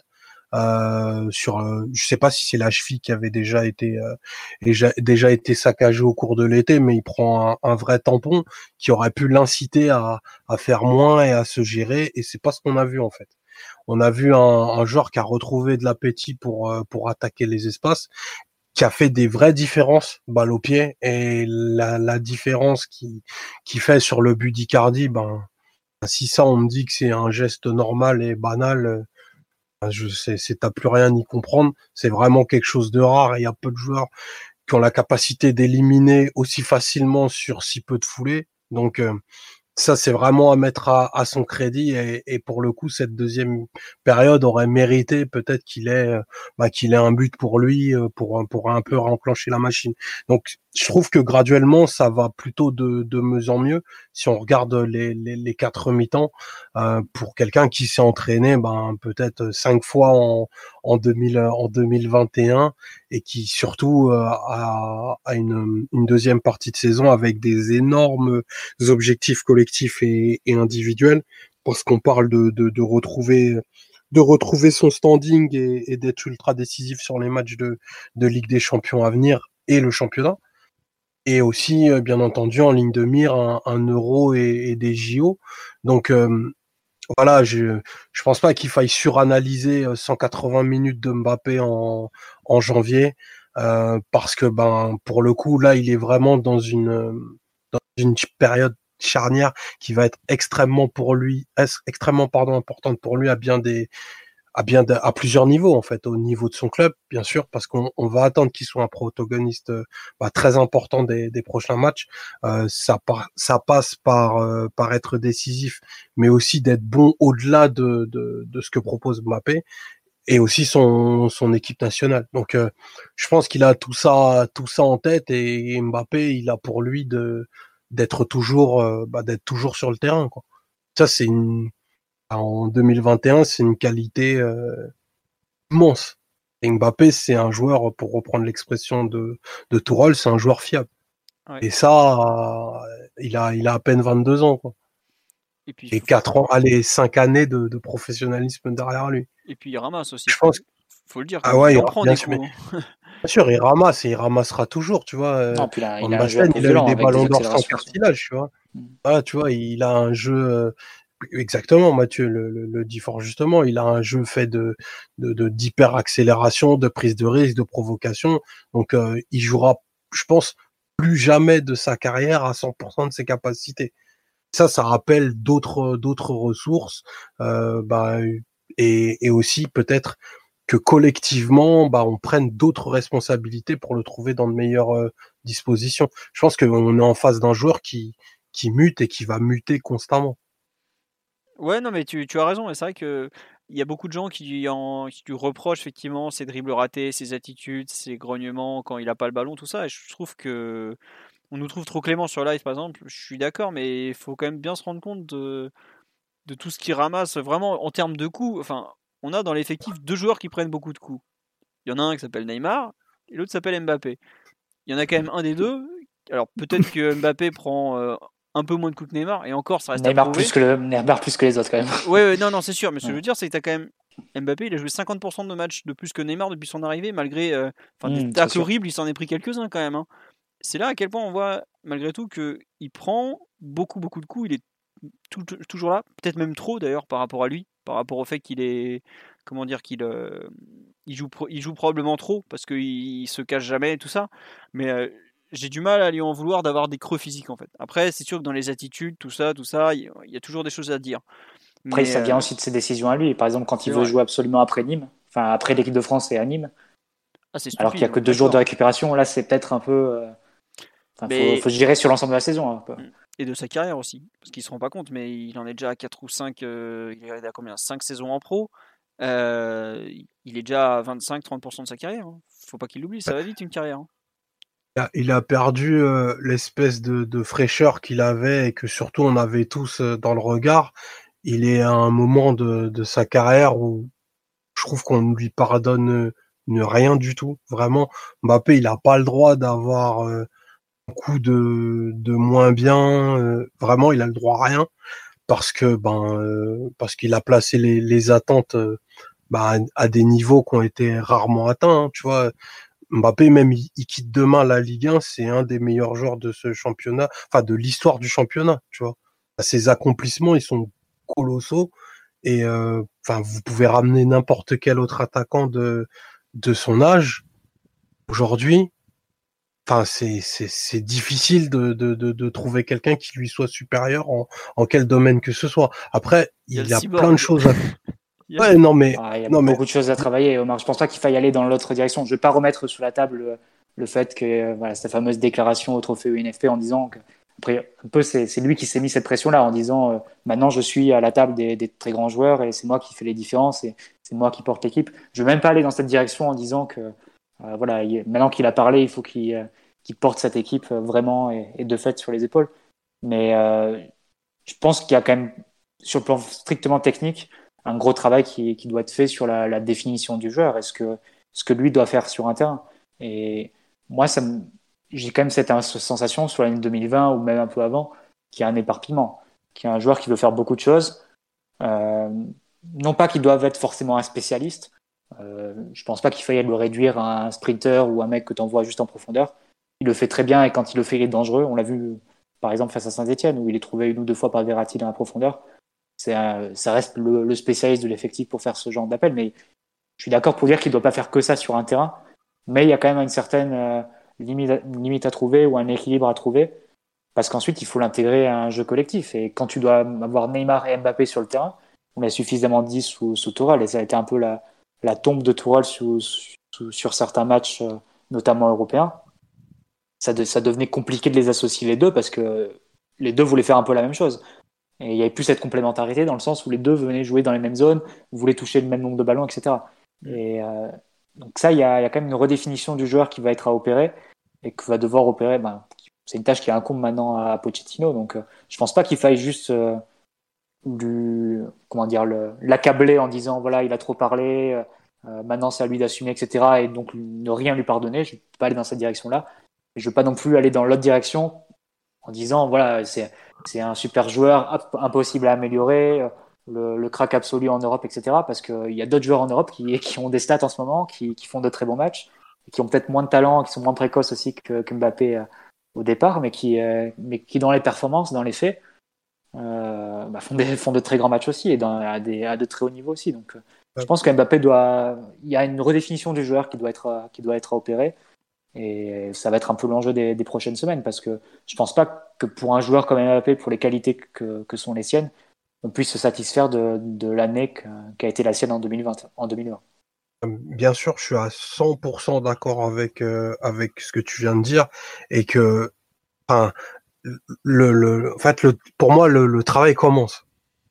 On est on est vraiment dans un moment où le travail commence pour Mbappé, où en fait son immense talent et ses qualités euh, hors normes ne vont plus suffire. Donc il va falloir chercher autre chose et en fait à un moment Mbappé qu'il est, vraiment tout Mbappé qu'il est, ah, il a besoin d'un cadre collectif euh, pour pouvoir exprimer son meilleur.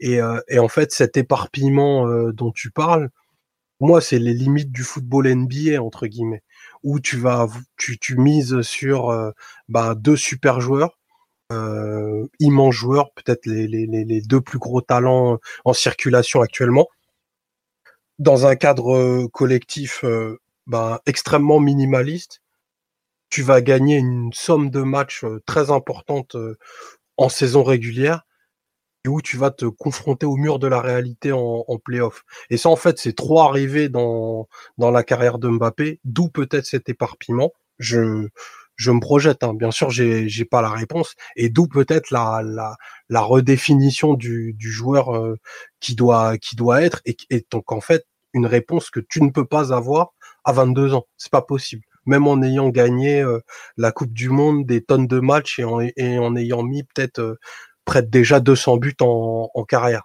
Donc c'est là où le, travail de Pochettino est d'autant plus intéressant si Mbappé doit s'inscrire dans la durée au PSG et que à un moment il va falloir euh, bah, arrêter le temps et de se dire bon ben désormais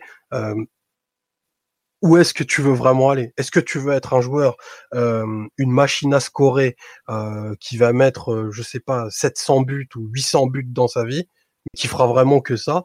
Ou est-ce que tu veux être un, un, joueur total qui va être capable de transcender les mecs autour de toi pour les amener au plus grand trophée? Parce que c'est pas la même route en fait. Cristiano Ronaldo en a pris une, et je dirais, allez, bêtement, Messi en a pris une autre bien qu'il ait, bien qu'il ait allié les deux.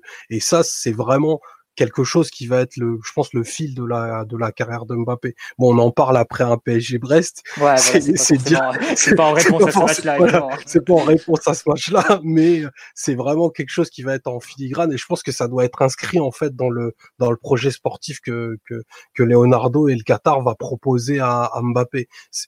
tu, pour, pour moi, tu pourras pas le resigner en lui disant, euh, de toute façon, euh, on va te donner 40 euh, millions sur 7 ans et puis bah, personne te les donnera.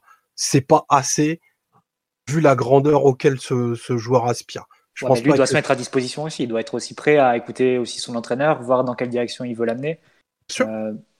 c'est une question parce que la, la complémentarité Neymar et Mbappé, c'était un peu le débat qu'on avait, qui était lancinant sur les, sur les nombreux derniers matchs de, de l'Artourol. Et il faudra voir un peu de quelle va, quelle va être la, la, direction, la route prise, prise par Pochettino et quel rôle il va donner respectivement aux deux joueurs, notamment en phase de construction, quelle zone il va leur assigner. Euh, avait, avait remis Mbappé à droite. Étonnamment, il n'a pas poursuivi dans cette, dans cette direction après Manchester. Il faudra voir un peu quels sont les choix de, de, de Pochettino à ce niveau-là. Mais je pense qu'il y a outre la redéfinition du joueur, il y a aussi un paquet de, de situations ou de domaines dans lesquels lui doit progresser individuellement et, doit faire des progrès. A dit la, finition, mais même la frappe de balle à, à l'entrée de la surface à 20 mètres. Le jeu sans ballon, aussi. Le, il a le jeu sans balle. Franchement, aujourd'hui, euh, tu vois, on me le dit sur live, pourquoi il prend plus la profondeur? Combien de fois on le voit prendre la... Aujourd'hui, il vient plus vers le ballon que qu'il va vers le but. Alors que il n'y a pas de profondeur dans l'équipe du PSG. Il n'y a pas de profondeur. Ah, il y a des fois, il pourrait y en avoir, euh, Omar. C'est sûr que s'il l'attaque jamais, il la trouvera jamais. C'est un peu toujours ah. pareil. Après, je suis d'accord qu'il n'y en a pas beaucoup. Mais je trouve que dans, son, dans, ses, dans ses déplacements, par exemple, il a beaucoup changé depuis qu'il est au PSG. Euh, ce qu'il a changé en bien, je suis pas toujours. C'est un joueur ultra direct à Monaco, c'est vrai. Mais c'est vrai que la morphologie après du joueur a aussi un peu évolué. Oui, oui, Sans doute que lui se, veut un statut. Euh, différent de, du seul euh, attaquant de profondeur. Mais justement, en fait, ça, euh, ça, revient un peu à ce que disait Omar tout à l'heure, c'est que c'est un joueur qui a besoin de, de se, quelque part, de se trouver euh, dans sa deuxième version, savoir le, le joueur frais qu'il était à 17 ans, il n'existe plus ce joueur-là. il est archi surveillé, il se fait déboîter à chaque touche de balle ou presque. Enfin, aujourd'hui, je comprends qu'il se soit endurci, qu'il joue différemment et tout, mais il doit aussi quelque part se trouver un équilibre dans son jeu. C'est ça, c'est pas juste faire des. Enfin, il est gentil à faire, qui s'amuse à faire un ou deux passements de jambes, gris-gris, ses petites passes en talonnade de temps en temps, pourquoi pas Non, puis même il le faisait à 16 ans aussi. Hein. Quand voilà. regardais les compétitions de jeunes, il le faisait aussi un peu, mais Exactement. là il force un peu, mais aussi il y a aussi tout l'aspect défensif qu'il va devoir développer parce que, à un moment, le PSG pourra pas défendre euh, si, si lui non plus se met pas à disposition. Peut-être que lui pourra le faire dans une autre équipe qui sera construite euh, autour de lui entre guillemets, où, où il sera le seul joueur exempté, mais pour le PSG ce sera pas possible sera pas possible si lui, Neymar et éventuellement un troisième jour offensif pas cette intensité-là, encore plus avec un entraîneur comme Pochettino. Donc il y a quand même pas mal d'aspects aussi où tu attends un, un step-up, hein, comment, si on veut poursuivre le, la, discussion NBA. Euh, mais ouais, après, bon, il euh, faudra voir, euh, est-ce qu'il est en mesure de le faire de par son. Enfin, aujourd'hui, par. Enfin, j'aime pas. Je suis pas aux entraînements parce que bah, c'est un huis clos, j'adore Rayette, mais voilà. On peut dire que sur la dernière année, sa progression avec Tourelle était globalement assez faible. Ça, vient aussi du fait que le, joueur joue tout le temps ou presque. Ça vient du fait que l'équipe a pas toujours trouvé un équilibre, euh, lui non plus. Ça vient aussi de son développement personnel. Euh, ce qu'il recherche et tout ça. Ce changement d'entraîneur, pour moi, ça fait partie des joueurs où il a beaucoup à gagner. Parce que Pochettino, on a vu qu'il a su développer des attaquants de façon incroyable. Euh, mais il doit aussi écouter, il ne doit pas seulement penser à lui cette histoire de responsabilité. Euh, au bout d'un moment, c'est gentil les passements de jambes, c'est gentil tout ça, mais euh, il a un besoin d'efficacité. Je trouve qu'il y a un vrai besoin de, cadrage autour de lui, quoi. aussi bien par lui-même que par l'environnement autour. Est-ce que euh, ce changement d'entraîneur va lui faire du bien? Moi, je trouve que dans les attitudes qu'il montre en début de match sur certains points, ça, ça en prend le bon chemin. Est-ce que ça va continuer? À voir. Mais je suis pas aussi dur que certains. Je, je pense qu'il est en, mesure de faire une saison encore euh, où il finira à 40-45 buts. Et je sais pas si on se rend compte de ce que ça représente. Hein. Merci de ne pas le galvauder parce que joueur efficace, c'est jusqu'à présent euh, quasiment tous les ans le meilleur buteur de, du club. Quoi. Mmh. Depuis qu'il est arrivé, à part la première année, c'est le meilleur buteur du PSG. Et, là-dessus, enfin, il a cranté sensiblement. On est passé d'un joueur qui mettait au bas mot, allez, 20 buts par saison, à un joueur qui, qui, enfin, qui tape entre 40 et 50. C'est pas neutre. Je sais qu'on est dans une ère où, où on surconsomme des matchs et il y a une profusion de talent dans le monde entier, surtout dans les postes offensifs, qui est incroyable. Mais ce jeune est incroyable. Hein. Rendez-vous en compte. Hein. Vous en verrez pas 10 comme ça. Dans il se crée un tel volume d'occasions et de dangers et peut-être aussi que l'un de ses autres euh, axes d'amélioration, ça sera dans des matchs à plus haute. Euh, euh plus haut niveau. il y a moins d'oxygène. Ouais, l'oxygène sera réussi exactement, où tu as moins d'occasions, tu as moins de volume d'occasion. Là, il faudrait plus, faudrait plus être, faudrait être plus décisif comme il était à Monaco là, la saison, lors de sa fameuse Messieurs, le Camp Nou arrive. bah oui, non, mais c'est bien s'il veut marquer des points. C'est un beau théâtre pour, pour marquer des points. voilà, ah, ça, c'est lui qui a parlé de théâtre, oui, c'est exactement ça. Oui. c'est presque l'unique chose qui compte en, en réalité. Imaginons, j'en sais rien, mais imaginons que les prochains matchs ne soient pas vraiment dans son assiette et qu'il casse tout en Ligue des Champions. Forcément, euh, tout sera oublié, on va le féliciter et on espérera qu'il sera reparti dans une bonne dynamique. Mais si c'est l'inverse, qui casse tout sur les premiers matchs et que euh, au Camp Nou euh, il reste muet ou, pire qui rate des buts tout faits, ce genre de truc, bah forcément les critiques vont fuser et ce sera dur. Euh, ce sera dur à vivre pour tout le monde, pour le PSG, pour lui. C'est vraiment, ce qu'il lui faut là actuellement, je pense. Peut-être tout ce que vous avez dit au niveau de la simplification, au niveau de, ce que lui veut faire et ce que de ce que lui peut faire sur le terrain.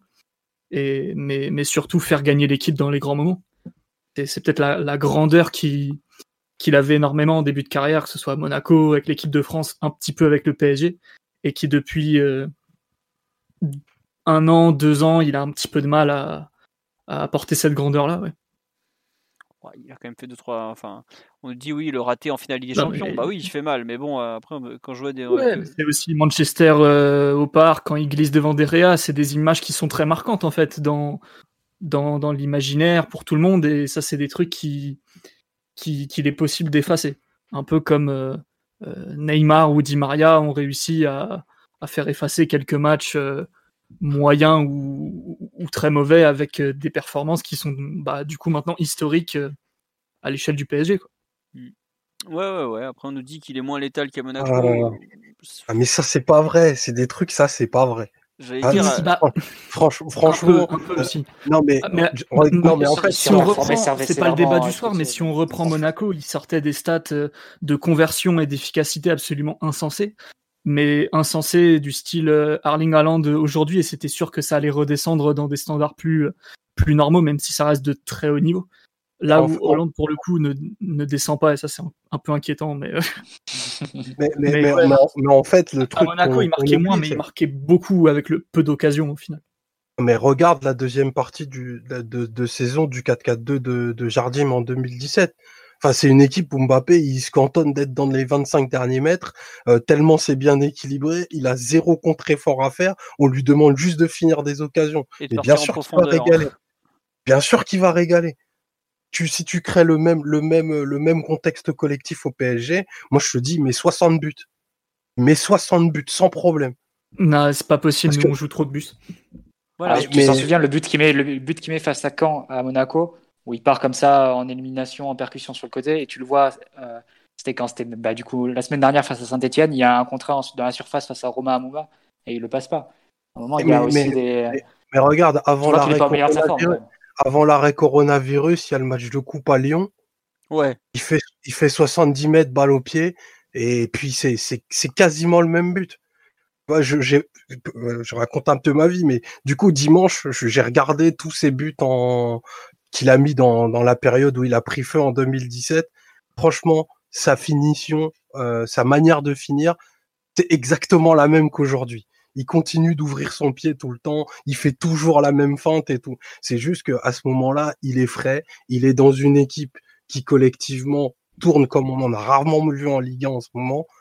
Puis, puis tout roule. Mais en fait, franchement, il n'y a pas énormément de différence entre le, joueur qu'il a montré qu'il serait et celui qu'il est aujourd'hui euh, sur dans, dans la manière de se comporter dans la surface. Il n'y a pas beaucoup de différence. Vraiment.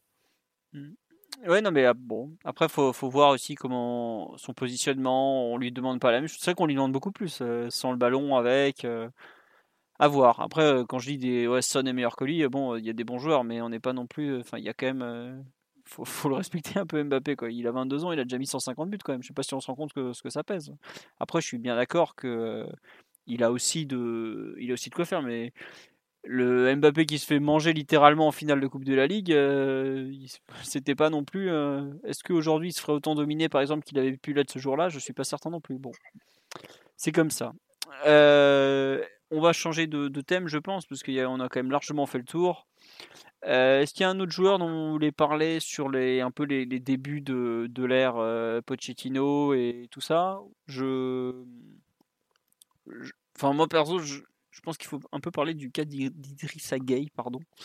Notamment parce que ça fait partie un peu des, joueurs qui, à mon sens, et contrairement à ce que certains ont pu croire, ont peut-être beaucoup à gagner avec euh, notamment de par bah, ce qu'on appelle le contre-effort, le contre-pressing, le volume de course, tout ça.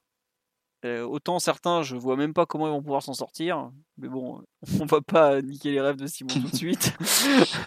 autant euh, lui, j'ai un peu l'impression qu'il a vraiment beaucoup à gagner, euh, qu'il a un peu, bah, on lui, on lui demande de l'intensité, de beaucoup courir, de un peu de, de contre-presser. Bah, il n'y a pas beaucoup de joueurs qui sont plus adaptés que lui à, ce rôle-là. Donc j'attends un peu mmh. de voir comment il va être utilisé à moyen terme. Mais pour moi, il fait partie des, joueurs qui, sans être euh, l'évidence même pour les supporters, va être un peu le joueur que le coach va beaucoup, beaucoup, beaucoup euh, faire jouer parce que ça correspond à, ses besoins. Je, je me suis visiblement planté sur le nom du coach. Euh, oui, oui, c'est possible, c'est comme Pochettino, excusez-moi. mais voilà, j'attends un peu de voir ce que ça va donner, mais je trouve par exemple sa première mi-temps contre Brest ultra intéressante. Euh, avec un, énorme rôle d'équilibre. Euh, les tirs, ouais, effectivement, on me le dit sur là, effectivement, les tirs, le fait qu'il arrive à tirer loin, c'est franchement intéressant. Il en avait mis un beau contre Strasbourg avant la, mm. trêve. Là, il est pas loin d'en mettre un autre. Euh, vraiment, je, je suis curieux de voir son évolution à ce, bon Idrissa Gueye. Je pense que ça fait partie des joueurs qui ont un peu été gênés par des petits, des petits soucis physiques par-ci, par-là. mais contrairement par exemple à Danilo et Paredes qui sont des concurrents dans le secteur de l'entrejeu, il me paraît être totalement compatible avec le, projet de jeu dont on voit les prémices actuellement. Je ne sais pas ce que vous en pensez, euh, Mathieu, Omar et, et Simon le Terrible, mais je... je suis d'accord avec toi, si, je suis d'accord avec toi, Philo, et... mais peut-être je nuancerais un, un, petit peu. Tu disais qu'il serait un des gagnants du changement de coach. Non, non. Je pense que Toural, il était déjà important pour Toural, et je pense qu'il le sera de la même façon pour Pochettino. Ça me fait un peu un peu sourire parce que je, dans un après-podcast, euh, euh, après le départ de Tourelle, on s'est dit quels seraient un peu les joueurs qui compteraient pour Pochettino. Et tout de suite, les noms qu'on ressortait, c'était Gay et Herrera. Et, et autant Herrera, bon, avec Tourelle, tu sais pas trop comment ça va tourner, c'était pas non plus joueur indispensable. Mais c'était à peu près sûr que vis-à-vis de, de, Pochettino, vu ce qu'il demande, vu le, les caractéristiques qu'ont ces équipes, c'est deux joueurs qui vont être qui vont être vraiment importants et sur lesquels il va compter. Ça, c'est évident. En plus, il les a eu sous les yeux en première, en première ligue c'est pas difficile d'imaginer qu'il veut beaucoup, euh, beaucoup compter sur eux. Et de fait, sur les deux premiers matchs, il leur a donné des, rôles très importants et, des rôles essentiels dans, ce que doit être l'équilibre de l'équipe. Après, on verra sur comment ça se, traduira et quels seront les différents ajustements. Si Verratti va revenir, dans le double pivot, forcément, ça, ça, sort, ça libérera une place, ou du moins, ça, ça prendra une place. du coup, voilà du coup, ils se retrouveront les deux en concurrence, mais c'est clair que sur le papier, c'est deux joueurs qui, qui ne sont pas des perdants du changement de coach, ça c'est clair et net. Ouais, on, me, on me dit il a mis trois buts, donc mettre en avant ses frappes. Non, mais c'est juste que ça devient récurrent ces frappes. Je suis d'accord qu'il a, il a pas dû faire une frappe pendant pratiquement euh, un an entre décembre 2019 et euh, décembre 2020. Mais sur les quelques derniers matchs, il s'est mis à tenter et il est intéressant. Il a, il, a, il a commencé à prendre confiance. Et il met de la puissance, contrairement à pas mal. Franchement, c'est, je, suis surpris, je m'attendais pas du tout à ça. Mais euh, vraiment de, de, bonnes choses, ça part. Je sais pas, Simon, euh, comment tu imagines l'évolution de, de Gay, qui fait partie un peu des, des noms, euh, pas du tout des titulaires en puissance. Hein, on parle pas de. Il c'est clair qu'il aura jamais le statut de Marquinhos ou, Mbappé ou autre, mais. Bah, en faire un indiscutable, je sais pas, mais en faire un titulaire très régulier de, tes plans de jeu initiaux, ça c'est possible. Tout à l'heure, on parlait des retours des uns et des autres, qui laisseraient euh, supposément deux places dans le milieu de terrain. Ce serait pas étonnant de voir un double pivot Verratti-Gay plutôt qu'un double pivot Verratti-Herrera. Peut-être que Pochettino sent plus d'affinité avec Herrera pour plein de raisons. Hein. Peut-être la langue, le fait de que Pochettino ait sans doute plus vu jouer Herrera que, Gay en première ligue. C'est possible, mais pour moi, le, enfin, Gay a un côté spécialiste quand même euh, qui, est intéressant. Là où Herrera est plus un, joueur à tout faire, un milieu qui peut être utilisé dans pas mal de, fonctions et de positions différentes. Je pense que malgré tout, Gay euh, apporte euh, une spécialisation défensive un petit peu plus importante et, et surtout plus d'intensité, plus de tonicité, même si Herrera fait partie des généraux du groupe. Je, je pense que le double pivot Verratti-Gay est, est, une option qui, pourrait revenir assez souvent, mais comme Tourelle la faisait revenir assez souvent, faut pas oublier que c'est le même effectif, c'est la même équipe et euh, les formules sont pas euh, infinies non plus. Même si, euh, même s'il y a, de quoi faire, on a beaucoup de joueurs, mais Pochettino, vu, vu, ses idées, vu ce qu'il a donné comme aperçu des premiers matchs, je, sens bien que, que Gay a une vraie carte à jouer. Après, on n'en sait rien, on verra. Ah, il y a toujours la fameuse question qu'est-ce que Gay euh, est devenu après le match du Real? Ben Après, il ne faut pas oublier ce jour-là que le Real Madrid est très en difficulté physiquement. Ils avaient beaucoup de soucis. Et quand tu es en difficulté physiquement face à un Idrissa Gay qui volait ce jour-là sur le terrain, il t'enfonce. Enfin, ce que Gay a fait à Tony Kroos, c'est quelque chose que vous ne reverrez probablement jamais. Mais ouais, t'as le droit de surperformer, c'est pas. Voilà, c'est ça, oui. T'as as eu des joueurs qui, euh, certains jours, ont été touchés par la grâce. Bah, ce jour-là, Idriss Gueye a fait le meilleur match de sa carrière. Il n'y a pas de honte à le dire. Bah, tant mieux. Hein, faut, voilà, mais après, il faut, bien être euh, conscient que c'est pas forcément son, meilleur niveau. Voilà, c'est tout. Enfin, c'est pas son niveau. Si, c'est son meilleur niveau, justement, mais c'est pas forcément euh, le ce qu'il va être en mesure de reproduire à chaque rencontre. Et c'est comme ça. Il a, fait, il a des pics de performance, euh, tant mieux pour lui. Hein. Après, ce qui est le plus récent, c'est quand il a des comment dirais-je, des stalagmites euh, qui descendent vers le bas, donc de, de performance aussi, parce qu'il y en a quand même eu pas mal malgré tout. Euh, on nous parle de, de Paredes. Bah, effectivement, oui, quand autant on met en avant les qualités de Gay par rapport au projet de jeu euh, de Pochettino, autant celles de Paredes sont, on va avoir du mal à, les faire coller. Mais pas, enfin, problème, c'est un peu ce qu'on a dit tout à l'heure avec Neymar, c'est qu'on ne sait pas aujourd'hui, puisqu'il ne les a pas encore utilisés ces joueurs-là. Neymar, Paredes, Rafinha, euh, même un peu Icardi qu'on a à peine vu, euh, Draxler qu'on a vu 30 euh, minutes au total. Il y a beaucoup, beaucoup de joueurs dont on ne sait pas exactement ce qu'il attend de faire. même Florenzi, est-ce que. Enfin, il y a plein de. Aujourd'hui, on, parle surtout des joueurs qui, qui, qui jouent, quoi. Bon, on est à peu près sûr que le milieu à deux, Verratti Paredes, il a peu près, pas beaucoup de chances d'exister celui-là. Je, crois que même euh, Tourelle l'a pratiquement pas mis parce qu'il avait des soucis d'équilibre, mais on verra. Euh, voilà, comme on dit, ouais, Lucas Moura, un triplé en, finale, en demi-finale retour de Ligue des Champions, c'est quelque chose qui n'était pas au programme. Bah, voilà, c'est comme ça. Idriss Gueye contre le Real Madrid, c'était un peu de ça, mais bon. Euh, Omar, est-ce que tu as rajouté quelque chose sur Gay ou on a fait le tour et tu nous rejoins? Dans ce cas-là, on avance. Non, on peut avancer, je, vous rejoins. Il y a un joueur dont tu veux parler ou pas d'ailleurs, pendant que tu, es là? Euh, Enfin, on, sera obligé un peu de parler du, retour d'Icardi, de, de Baker aussi quand même. Allez. On va en parler un moment. Non, mais est-ce que le retour d'Icardi, on va attendre le prochain match pour avoir hmm. un, panel plus grand peut-être? Et on peut parler de, Mitch, le, pas très magnifique en ce moment, malheureusement Ouais, ben si tu veux. Bah, mais après, je, voudrais pas commencer parce qu'après, on va dire que, que je m'acharne. Mais euh... oh, bah, tu peux y aller. Hein, c'est toi dans le vrai là-dessus. Hein. On monte. Attends, on regarde les paramètres. On va monter ton son même. Dis-nous bah, ce que tu penses. Bon, déjà, il a je pense que le, plan de jeu, euh, le plan de jeu brestois et, et cet ambitieux 4-4-2 avait clairement euh, une fois de plus ciblé notre côté gauche. Sûrement un, heureux hasard.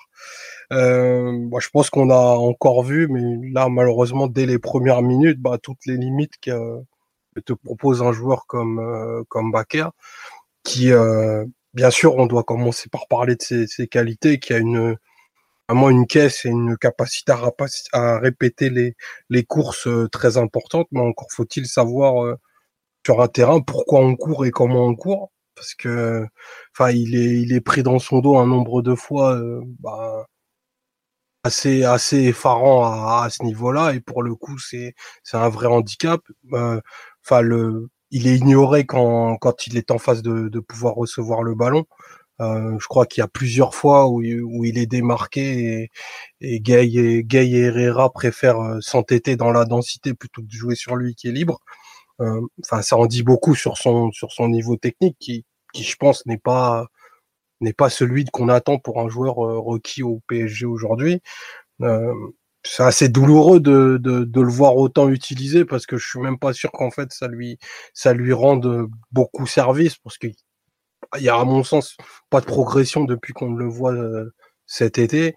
Euh, enfin, je, je, suis pas très à l'aise à vrai dire de, de, de, donner mon avis comme ça, mais je pense que vraiment pour le coup, lui, c'est vraiment un joueur qui a rien à faire au PSG, mais de vraiment très très loin et que ce sera pas une grande perte s'il devait s'en aller. N'importe quelle offre sera sera bonne pour ce joueur. Je pense qu'il faut absolument passer à passer à autre chose et, et c'est difficile de construire. Euh, une équipe euh, bonne, ne serait-ce que bonne sur les ailes en ayant un joueur aussi euh, aussi en difficulté dans, la mission défensive de ton de son poste et la mission offensive j'en parlerai même pas parce que ben enfin il, fait mal au ballon quoi.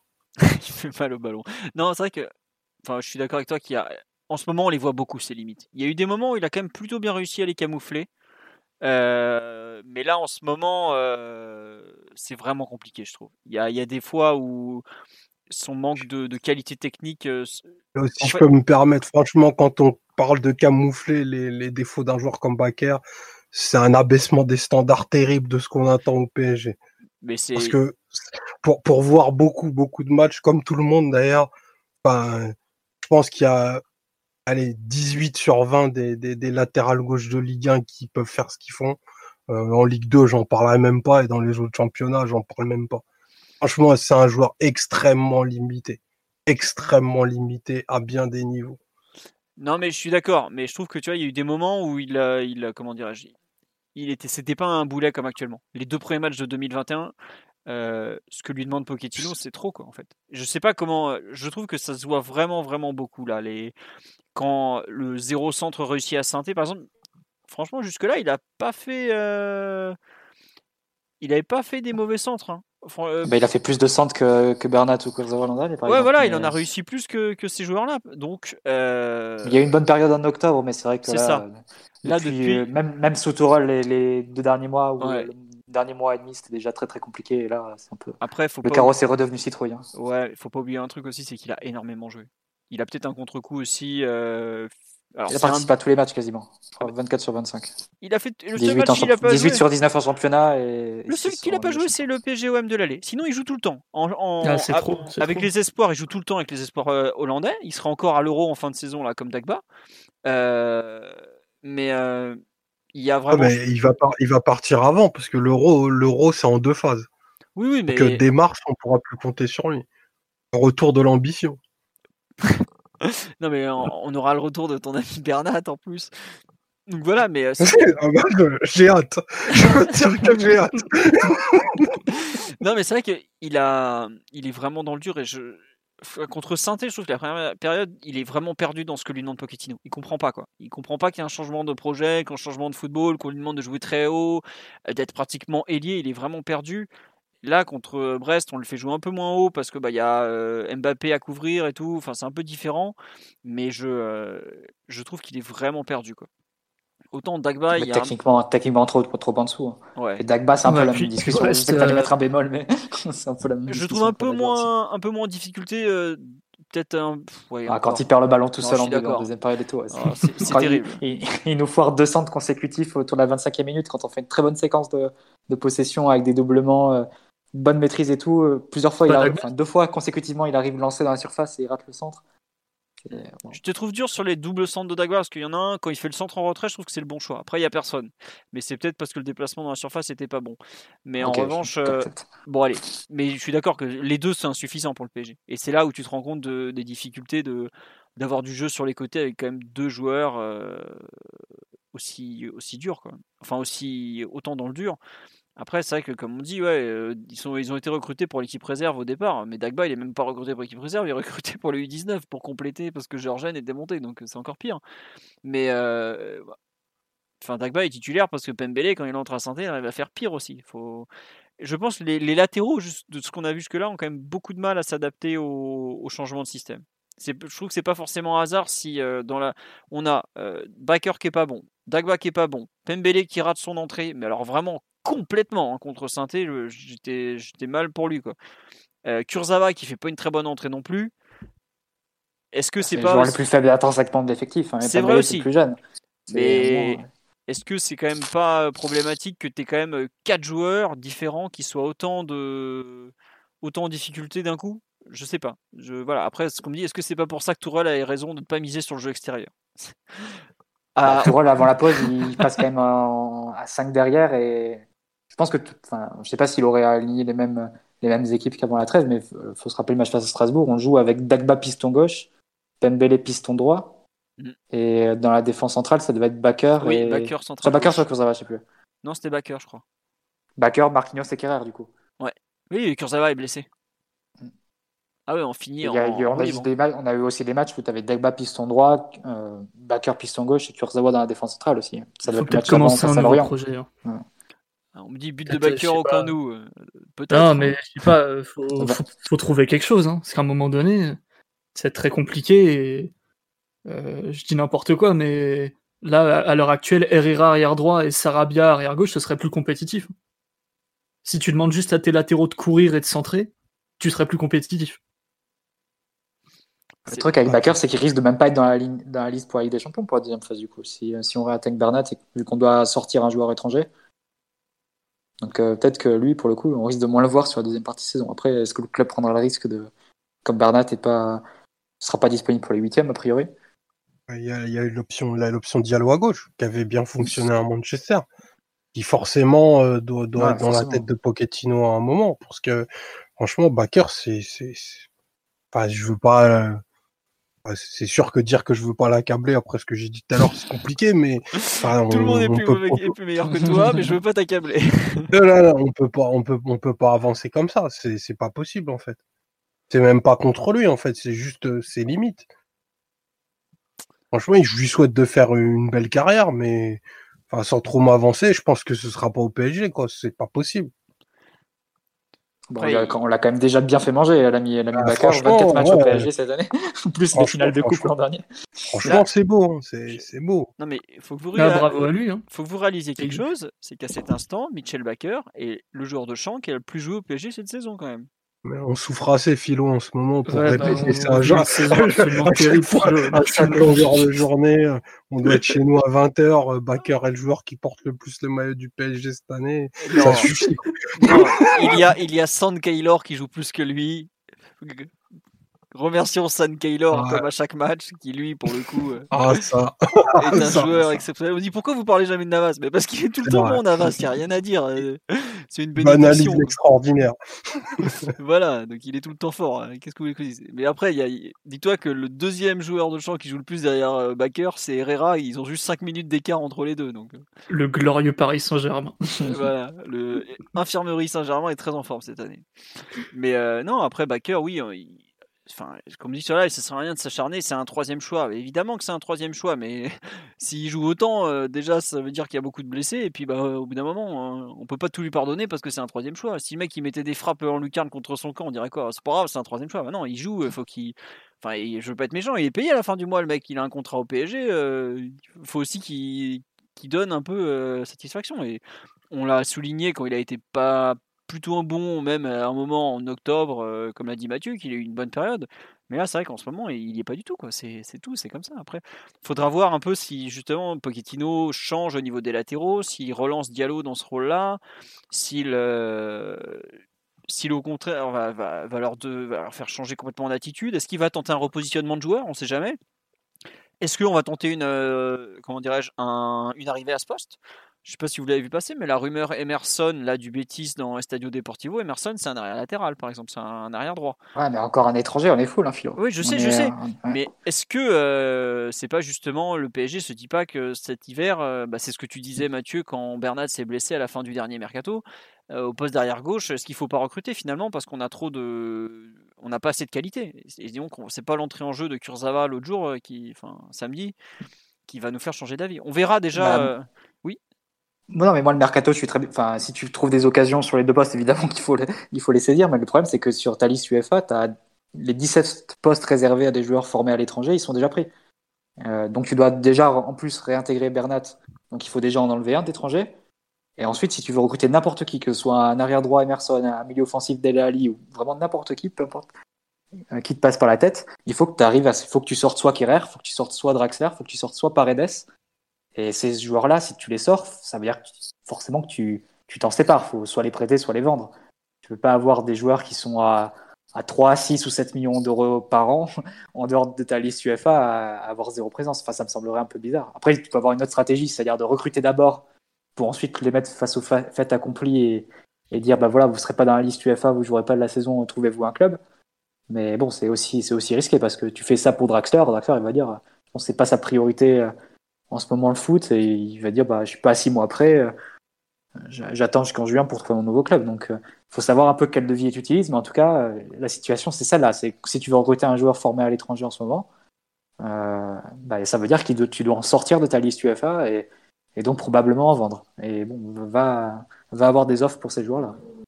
Oh, Baker, je suis sûr que ça part en Angleterre. Hein. En plus, lui, Brexit. Ah, c'est déjà remplacé par Bernat. Ça compte pas. C'est Paredes, Draxler, les noms qu'il faut avoir en tête. Oh, Ou bah, Herrera, si tu veux. Mais... Bon courage. Non, mais tu as raison, c'est un vrai souci, les, listes UEFA, parce que on a quand même, malgré tout, des ambitions en Champions League et tu peux pas faire n'importe quoi.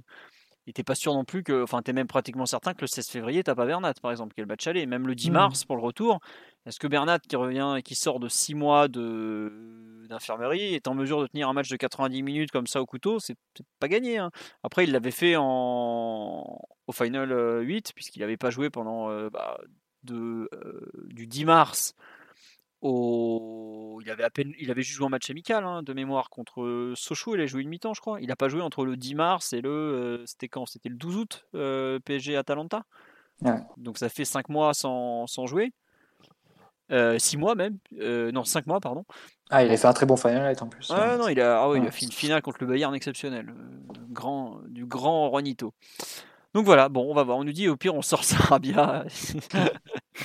bon on verra. Euh, mais en tout cas, moi je trouve qu'il y a une vraie inquiétude sur les postes de latéraux. Euh, est-ce que, pareil, tiens, on parle de Kerrer à droite ou, Diallo à gauche, mais est-ce qu'aujourd'hui, de par l'utilisation que fait Pochettino de ces latéraux, ce sont des joueurs qui pour vous ont vraiment un avenir dans ce, dans ce rôle-là? Ou pas? Je sais pas, Simon. Euh... Mmh, je suis pas sûr. Je, si c'était moi le coach, je te dirais oui, mais euh, bon, moi je ne fais que des podcasts et non, je pense pas, je pense pas. Je pense que Pochettino connaît pas suffisamment bien les joueurs pour l'instant pour euh, avoir une utilisation un peu détournée ou fantaisiste de tout le monde. Omar en parlait un petit peu avec Diallo, arrière gauche, tout ça. Et là, pour l'instant, dans la tête de Pochettino et de ses hommes, vu que euh, Zou ne fait plus partie du staff, euh, Diallo, c'est juste un, défenseur gauche. Donc ça, c'est des choses, ça pourrait prendre un peu de temps avant que les solutions alternatives apparaissent, on va dire.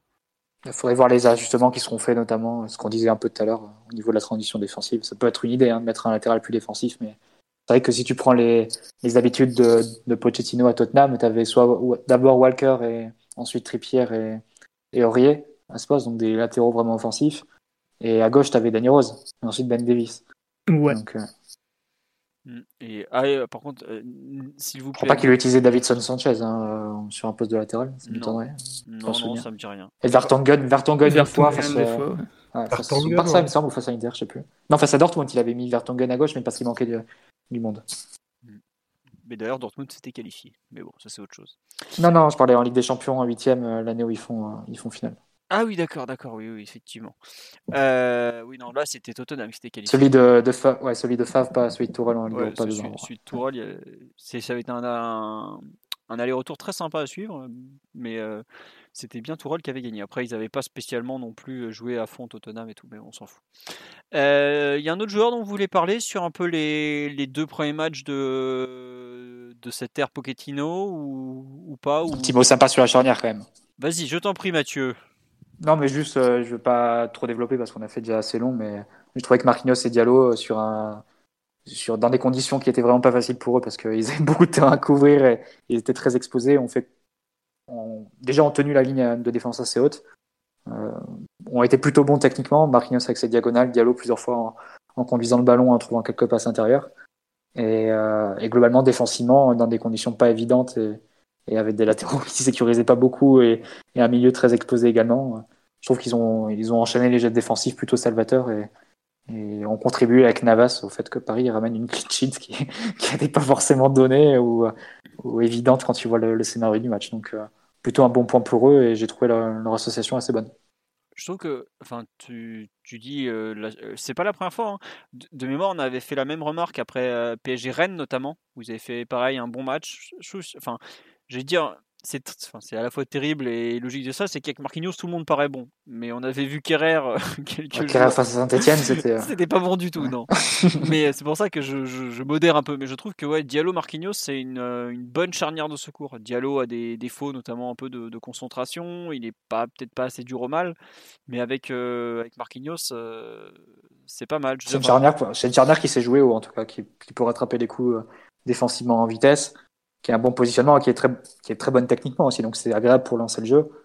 Et ça permet aussi de trouver des, décalages. Il y a plusieurs bonnes actions qui, qui naissent de soit de, de, de de Marquinhos, soit de, de Diallo. Donc euh, quelque part, Diallo c'est pas mal parce qu'il s'impose un peu comme, euh, comme une solution intéressante en, troisième choix en défense. Le problème c'est qu'il est gaucher, c'est-à-dire qu'il ne peut pas faire opposer Marquinhos. En tout cas, quand il le fait, la charnière Diallo-Kimpembe, là par contre, on avait vu que c'était beaucoup plus compliqué et, et, ça le mettait mal à l'aise. Donc euh, on va dire que si tu avais Kerrer qui suivait la même trajectoire que Diallo, tu serais bien. Mais le problème, c'est que voilà, l'Allemand est, est, contrarié par de multiples pépins, soucis, et, il n'est pas du tout sur une bonne trajectoire en ce moment. Donc, il euh, faut espérer que, ça, que cette trajectoire change d'ici la fin de, de, la saison. Mais on va dire que l'un prend l'avantage sur l'autre si tu dois faire une comparaison euh, entre les deux. Ah bah largement. Enfin, euh, aujourd'hui, gros problème de Kerrer, c'est quand même que dans sa tête, on sait pas trop ce qui se passe pendant les matchs. Quoi. On a ce qu'on appelle des déconnexions. Vous voyez un peu la, la technique du podcast? Bah, C'est à peu près les matchs de Thilo Kerrer depuis un certain temps. Euh, Est-ce que. Euh, non, juste euh, sur le live, ce bon Doumbé nous signale que Foyf, Juan Foyf, qui a été annoncé au PSG, avait joué arrière latéral avec Pochettino. Ouais, mais c'est parce qu'il était nul, ça. Je vais dire, c'est peut-être parce qu'ils ne savaient pas, ils osaient pas le mettre dans l'axe en première ligue. Il ouais, avec Emery, joue, avec Emery, joue milieu défensif. ça, par contre. Ouais. Euh... Et en, en, sélection, il jouait latéral aussi parce que c'était ah, difficile de le foutre dans l'axe. Voilà. Il a joué arrière droit sur la Coupe Américaine, me semble. Ou c'était ça euh, À partir du troisième match, ouais. Ouais. ouais. Euh, on nous dit de, faut dire à François de reprendre des photos, mais François il demande que ça, prendre des photos. Faut dire au PSG de te d'accréditer François. François. Vous pouvez écrire au Paris Saint-Germain Football Club euh, à Boulogne des messages d'insultes en réclamant le retour ouais. de François. Non, pas besoin de mettre des messages d'insultes, mais non, malheureusement, avec le Covid, il y a 10 photographes accrédités à chaque match et François n'est pas dans les 10 photographes. Vous mettez euh, 3-4 agences de presse, vous mettez l'équipe, le Parisien, le, le site officiel, le mec d'en face et voilà, euh, vous avez plus de place. Voilà pourquoi on a. On s'en souviendra, Paris Saint-Germain, on s'en souviendra. voilà, donc euh, voilà pourquoi je me retrouve même sur le site. Regarde la saison que tu es en train de faire. Hein je, je, prends quelques photos du site officiel pour illustrer quand je n'ai pas le choix, mais c'est pour ça que vous avez régulièrement des photos qui datent d'il y a un certain temps et je m'en excuse, mais aujourd'hui on est un peu bloqué par le Covid nous aussi, voilà. Donc pareil, pourquoi on peut plus poser de questions en conférence de presse? Bah Parce que euh, François n'y pas, donc voilà, c'est un peu toujours la même histoire. Mais en tout cas, ça fait plaisir de voir que vous appréciez les photos de François et on, le transmettra s'il n'est pas en train d'écouter en tout cas. Euh, voilà. Pardon. Est-ce que oui, pour conclure sur les perfs individuels, il y a, effectivement, on m'en a parlé sur le live et je pense que ça peut être une bonne chose. Icardi, j'ai dit, on verra quand il aura joué un peu plus. Euh, on parle un peu du, des matchs de, de Di Maria un peu en vitesse ou pas? Ou on lui laisse le temps pour revenir, s'acclimater, Enco? Je sais pas ce que vous en pensez. Ah, il est un peu sur la lignée de, de, de fin 2020. Je trouve qu'il n'y a pas, pas grand chose à dire de nouveau sur son cas, malheureusement. Je sais pas, sur un peu son utilisation peut-être ou ou pas d'ailleurs, je sais pas. Je... Moi, j'avoue que je, pense que le fait que Pochettino lui demande beaucoup physiquement, lui demande beaucoup, le fasse beaucoup jouer, va lui faire peut-être du bien à, moyen terme malgré tout. C'est peut-être quelque chose dont il avait finalement besoin pour relancer la machine. On a vu que le confinement lui avait coupé les pattes. Est-ce que comme ça, le, mettre dans le rouge un peu par moment, ça va peut-être pas lui, lui faire du bien. Je n'ai pas du tout aimé son match à Saint-Etienne. Je trouve que c'était pas si mal contre Brest. Sa première mi-temps, il a toujours un peu ce sens du jeu, cette capacité à se déplacer entre les lignes qui est vraiment dur à prendre. Euh, mais je sais pas, je suis pas autant euh, aussi dur que la plupart. Après, je suis moins dur que la plupart aussi sur, euh, sur comment il s'appelle, sur Mbappé. Donc peut-être que je suis trop gentil. Je sais pas, Mathieu, Omar, ce que vous en pensez sur, sur ce bon Di Maria, sur Andrel. Sur Di Maria, c'est bah, des performances qui sont, qui sont compliquées en ce moment, ça c'est évident. Euh, en plus, on le retourne, on le retrouve en phase défensive euh, et il y a d'un 4-4-2, donc c'est pas forcément le, rôle qui, qui semble le plus, le plus évident pour lui à, tenir à ce stade de sa carrière, mais bon. Il faut, faut espérer qu'il retrouve son, son meilleur niveau parce qu'on en aura besoin. Et face au Barça, on sait que c'est un joueur qui, qui performe en général. Donc, euh, c'est, mais c'est une interrogation pour lui parce que tu, on parlait aussi des perspectives en, début de, en début d'émission, mais si Verratti doit rester numéro 10 et que Neymar passe à gauche, forcément, ça posera la question de savoir si Mbappé va pas être euh, le pendant à droite, et donc de, de la question de, de, son avenir dans le 11. Donc, euh, forcément, il a une place à maintenir et, et forcément, ça doit passer par des performances qui, qui seront meilleures. Euh, même s'il crée toujours du danger sur les coups de pied arrêtés, ce genre choses. on l'a vu on l'a vu quand même nettement moins à l'aise hein, euh, dans la lignée de ce qui, de ces, dernières semaines de compétition aussi en, en 2020, mais c'est ouais, compliqué pour lui. Il a plus de mal à passer les joueurs et, il est moins précis avec son pied gauche pour enrouler des centres pour, créer des décalages. Donc à partir de là, ça, forcément, ça se traduit aussi dans, dans ses chiffres et, dans le fait qu'il soit nettement moins décisif que les années précédentes trois choses. Je me permets de, avant que Omar s'exprime. Euh, on nous dit qu'il n'a pas sa place dans un 4-2-3-1. Effectivement, je pense que le, le système va pas forcément jouer pour lui. Euh, même si on l'a vu à Sainté dans un rôle finalement assez proche de ce qu'il peut faire parfois en 4-3-3. Euh, il y a le fait que, effectivement, comme tu l'as dit, son pied gauche est moins affûté, mais sur coup de pied arrêté, il a quand même donné le but à Marquinhos, enfin à Marquinhos Pukin contre Brest. Il a trouvé encore Marquinhos à Sainté. Ouais, c'est vrai encore, euh, il trouve une à Brest, fois. Face Brest. Face, euh, oui, oui, la 25e. voilà, c'est ça. Euh, le fait qu'il soit, on joue un peu les coups de pied arrêtés différemment, notamment, mais à cet instant où c'est une de nos armes du moment, à savoir le les corners de Di Maria vers Marquinhos, je pense que ça peut lui assurer une place dans le 11 de départ euh, pour l'instant, par exemple. Ah, mais il y a Neymar qui va revenir, donc. Euh, oui, oui, mais est-ce que. Enfin, Neymar, il a fait un entraînement, là. Euh, non, non, d'accord, je parlais plus à terme, pas forcément dès demain, enfin dès après-demain face à Marseille. Je suis d'accord. À moyen terme, c'est pas ce qui le sauvera, mais à court terme, je pense que sa capacité à trouver Marquinhos sur corner et sur coup de pied arrêté en général peut lui permettre de, de garder une place dans le 11, peut-être au détriment d'autres joueurs. Bon. Euh, on nous dit très Emery le but sur coup de pied arrêté. Ah bah ça, les, buts, euh, même les coups de pied arrêtés en général, je trouve qu'il y a un, retour à une ère euh, hispanique au PSG qui est, assez marqué. Omar sur on n'en parlait pas trop parce que Omar et Simon vont parler du départ de Camara. Et... Papousse Papousse, il va changer de rôle. Ils sont toujours on, on vous annoncera bientôt la date du podcast hors série sur Si, vous, voulez un hors série, je vous conseille les matchs d'adieu de Papous Camara. les, vestiges de Zou. Non, Omar, sur euh, Di Maria, pour euh, finir un peu sur ce PSG Brest euh, et, passer à vitesse sur le, PGOM de, mercredi. Oh rien, rien, à ajouter. J'attends de voir pour, pour Di Maria qui est, qui est globalement dans une, dans une séquence assez difficile. Donc j'attends de voir si s'il y a un vrai rebond. D'accord, bon. On va finir euh, ce podcast un petit point euh, trophée des champions, puisque mercredi soir on affronte l'OM. Euh, on ne sait pas ce qu'ils ont gagné, mais bon, ils jouent le trophée des champions quand même. À Lens, stade Félix Bollard Delhélis, de son nom complet désormais, 21h.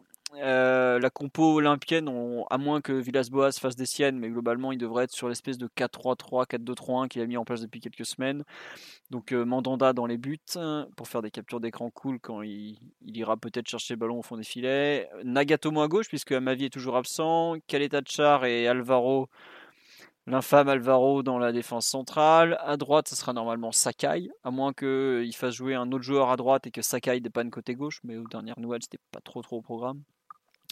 En milieu défensif, ce sera Camara et probablement Gay et Rongier, qui en ce moment Rongier joue dans une sorte de faux numéro 10. Euh, c'est un peu un, un peu j'ai un peu honte d'utiliser une comparaison Rongier-Verratti, mais c'est un peu le, même système, euh, entre 8 et 10 qui, qui décroche et tout. Bon, c'est un peu voilà. C'est son joueur préféré, donc il sera content. Euh, ouais, mais bon, je suis pas sûr que Verratti soit très heureux d'être comparé à Valentin Rongier, bizarrement. Euh, sinon, est-ce que Cuisance pourrait débuter par exemple à la place d'un des trois? C'est pas forcément au programme. Et puis bah, vu qu'il fait pas des bons matchs, c'est pas évident. Sanson revient à peine de blessure, donc c'est assez peu probable qu'il qu'il débute. Et en attaque, on aura donc Tovin à droite, forcément, Benedetto dans l'axe, qui est aujourd'hui la solution numéro 1 plutôt que Germain. Et à gauche, la grande interrogation entre Radionic et Payet, puisque bah, au départ, Payet est forcément le titulaire. Mais Payet, ayant, je ne sais plus s'il arrive en retard ou s'il, a carrément zappé l'entraînement du 1er janvier pour cause de fête euh, la veille, est actuellement sur le banc de touche depuis deux matchs. Et s'il avait fait une bonne entrée contre Montpellier quand ils avaient gagné 3-1, il a fait une entrée pas terrible à Dijon le week-end dernier pour un 0-0. Donc voilà, pas une équipe de l'OM très en forme.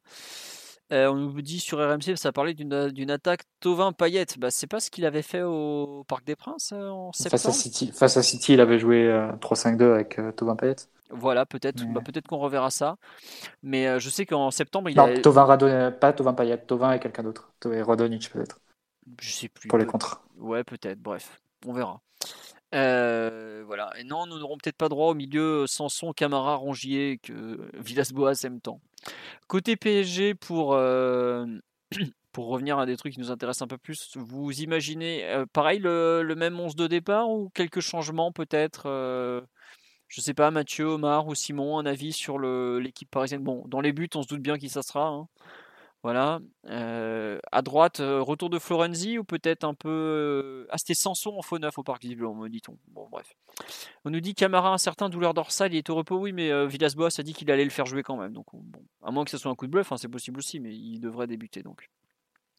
Donc à droite, on garde Dagba ou vous pensez que Florenzi peut être relancé directement vu qu'il a joué quelques minutes Je sais pas, hmm, un avis ou pas? Peu, un peu délicat de d'imaginer des 11 là à l'heure actuelle. Faut, faut voir un petit peu euh, peut-être les joueurs qui reviennent déjà. Après, euh, c'est possible que Pochettino, dans un souci de, de, début de continuité, maintienne le plus de joueurs mm. possible des deux premiers matchs. Auquel cas, euh, Dagba jouerait, même si forcément la prime à la qualité irait à Florenzi. Je te, rejoins sur le fait que, à mon avis, Pochettino va donner beaucoup de continuité à ce qu'il a fait sur les deux premiers matchs parce que je pense que c'est son idée de, construire une équipe comme ça avec des repères et, un système déterminé euh, et d'intégrer progressivement des joueurs sur le retour. Euh, donc, est-ce que Florenzi fait partie de ces joueurs qui prendraient directement euh, leur place dans le 11 sans, sans, avoir un match comme ça avec une entrée pour, pour se mettre en jambe un peu? Ou parce qu'il il a joué 5 minutes face à, face à Brest Je sais pas, peut-être qu'il sera plongé dans le bain directement, mais je pense qu'il fait partie des joueurs qui peuvent rentrer directement dans, le 11 parce que ça fait aussi, Dagba fait aussi partie des joueurs qui étaient en difficulté face à, Brest et Saint-Etienne. Donc c'est là où le, on va dire que c'est un poste où faire rentrer le remplaçant et, le joueur qui jouait pas jusqu'à présent doit te faire passer un, cap niveau qualité quand même. Donc euh, je verrais bien Florenzi débuter, mais dans l'ensemble, je suis d'accord avec Simon le fait que l'équipe sera assez proche. D'accord. Donc, on est d'accord, Diallo, Marquinhos dans l'axe, pas de Kimpembe, plutôt retour contre, contre Angers samedi. Ça, En mm. tout cas, ça paraît plus logique. Euh, Kurzawa à gauche. Kurzawa à gauche ou Bakker, justement? Est-ce qu'on changera les deux latéraux d'un coup? Moi, je pense honnêtement que par rapport au temps de jeu, notamment, que peut-être euh, Kurzawa a plus de chances de débuter que, que Florenzi. Parce qu'il a, il a, joué plus que Florenzi, Il a joué une demi-heure. Euh, Florenzi, il a vraiment joué 5 minutes. Hein. Et encore, le match était, il est rentré, il y a déjà 3-0, je crois, de mémoire. Bon, à voir. Euh, au milieu de terrain, pareil, on, va repartir sur Gay Herrera, j'imagine. Enfin, le trio Gay Herrera Verratti, vous pensez, ou autre chose? Ouais. J'imagine pas trop Neymar titulaire en ayant un entraînement dans les jambes en un mois, même si on sait jamais. Hein. Peut-être qu'il veut vite le mettre dans le bain, mais j'y crois pas trop. Je, ne pense pas non plus que face à une équipe comme face à l'OM, mettre Draxler ou Sarabia, enfin un quatrième joueur offensif. Je pense qu'il va continuer avec les trois en lesquels il a placé sa confiance depuis le début. Ouais. Et pareil, donc toujours les mêmes sur les côtés, Di Maria et Mbappé, Keane, tout ça? Pour moi, oui. Bon, donc on serait vraiment totale continuité pour toi, et puis qui t'a changé Sauf les latéraux. Ouais, sauf les latéraux. Qui t'a changé après beaucoup plus pour le match à Angers samedi, en fait. Ouais, parce que bah, après, si tu prends les cas un par un, Icardi, bah, il a joué, même Pochettino a dit qu'il fallait y aller petit à petit, etc. Euh, direct face à l'OM, un adversaire comme l'OM, peut-être mettre mieux, le, mieux mettre plutôt le, le joueur en forme qui est, qui est et qui a, qui a du temps de jeu. Et après, bon, les questions de turnover et tout ça, bon, on n'est qu'au troisième match de la saison. Ensuite, on a un match face à Angers. Ensuite, on a une semaine pleine de, de, de repos, de préparation, avant le match face à, face à Montpellier. Donc je pense qu'on peut, on peut continuer, on peut, peut continuer avec les joueurs qui, qui jouent jusqu'à présent. Je pense que Mbappé va faire par exemple les quatre matchs euh, en, comptant, en comptant celui de l'OM et en comptant celui d'Angers. Et je pense que Di Maria peut enchaîner, éventuellement pas jouer Angers avec euh, le retour de Neymar par exemple. Ça, tu peux avoir une, répartition un peu, un peu comme ça. Ou Sarabia ou Draxler euh, aussi. Ouais, ou Sarabia ou Draxler, enfin peu importe. Mais en tout cas, je ne vois pas Pochettino faire des expérimentations ou galvauder le match face à l'OM évidemment parce que c'est un match très important et il, connaît l'importance vu qu'il a été capitaine, mais aussi parce que d'un point de vue plus personnel et peut-être plus égoïste de sa part, il doit gagner. C'est, bah, il doit gagner. Il a zéro trophée en carrière, il sait que ça lui pèse et que c'est, c'est euh, peut-être le, seul point noir de son CV. Euh, c'est aussi que vis-à-vis des supporters, comme entrer en matière, commencer avec une défaite face à l'OM, ce serait, même s'il y aurait plus grave évidemment, que, le, que la Ligue 1 et la Ligue des Champions restent plus importantes. Euh, en termes d'objectifs, mais bon, ça serait, serait commencer un peu du mauvais pied. Ça, voudrait dire euh, commencer par euh, une victoire, un nul, une défaite. Donc, euh, pour toutes ces raisons, je pense qu'il va vraiment donner de la continuité à, l'équipe qu'il a, qu'il a alignée jusqu'à présent, en espérant qu'avec plus d'entraînement et plus de, avec aussi le recul de deux matchs de compétition et tous les débriefs et, retours individuels qu'il a pu donner et son staff aux joueurs, que, que le rendu soit, soit meilleur et marque une progression de match à match. Donc, pour toutes ces raisons, je vois pas la, la, possibilité de, beaucoup changer l'équipe euh, sur un match comme face à l'OM. D'accord. je pense qu'on est assez, assez d'accord. On nous dit c'est ouf la pression que peut avoir Pochettino. Mais c'est bienvenu au PSG. Hein. Si vous voulez pas de pression, il allait entraîner tranquillement euh, à Murphy dans son bled en Argentine. Et voilà, c'est évidemment qu'au niveau des résultats, il n'y a, pas d'attente. C'est bah, c'est ça. Après, c'est aussi ce qui le fait avancer. Tous les entraîneurs de ce niveau-là euh, savent très bien les enjeux de leur poste. Hein. C'est bah, tu coaches pas des grands joueurs en n'ayant aucune pression. C'est toujours pareil. Hein.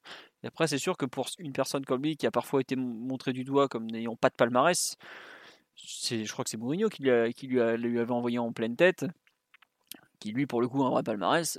Gagner un premier trophée, ça serait aussi une, une bonne chose quand même pour un peu se bah, rentrer dans le bain et peut-être pas marquer son territoire, mais un peu quand même. On se rappelle que le trophée des champions gagné par Tourelle en 4-0 contre Monaco lui avait offert beaucoup de crédibilité à l'époque. Donc euh, ça peut être une façon un peu de, s'installer dans le paysage parisien, euh, plus peut-être que ces deux matchs de championnat contre euh, Saint-Etienne et Brest, quoi, qui sont deux C'est surtout qu'en cas de défaite, ça, il n'a pas le droit de perdre. Pour lui, pour sa position, pour même son image, sa réputation, il n'a pas le droit de perdre le premier trophée de la saison contre l'ennemi historique alors que lui-même a un passé euh, parisien à une époque où la rivalité euh, chauffait encore un peu. Je pense que ça, ça veut dire beaucoup aussi pour lui, même pour, euh, pour les gens qui sont venus et qui l'accompagnent. Il n'a pas le droit de perdre, clairement. Mmh. Après, je veux pas être méchant, mais le PSG-OM de septembre, Simon a été beaucoup plus chaud que la plupart des, des PSG-OM que Pochettino a pu jouer. Hein. Vraiment. Hein. C'est sûr, c'est sûr, c'est sûr. Mais c'était c'était construit sur autre chose. C'était euh, aussi euh, bah, des trucs de réseaux sociaux, de, trucs débiles. Il n'y avait pas trop les supporters dans l'histoire. C'est vrai.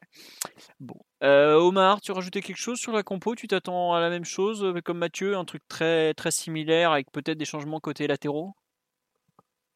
J'espère. D'accord. J'espère des changements sur les côtés.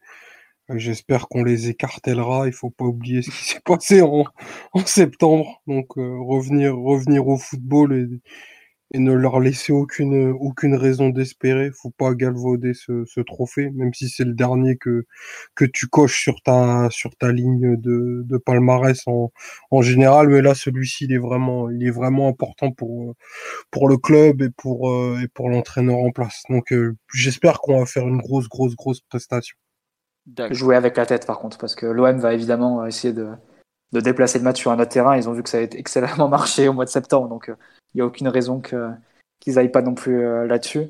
il y aura encore des, des, doutes sur la capacité du PSG au niveau bah, garder la, la, lucidité en fait et ne pas se laisser embarquer dans un match trop émotionnel et, et qui finirait par se jouer en dehors du terrain et, en dehors, enfin, et à niveler l'écart technique qui est entre les deux équipes. Donc, euh, faudra pas non plus basculer dans, dans, le trop émotionnel, etc. Ça peut être aussi un, un piège parce que Pochettino, il, évidemment, il connaît, les, il connaît la rivalité. C'est un joueur, enfin, je pense que c'est un entraîneur qui va insister beaucoup sur, sur l'émotion, sur le fait que ce soit la, la, grosse rivalité, le classique, etc.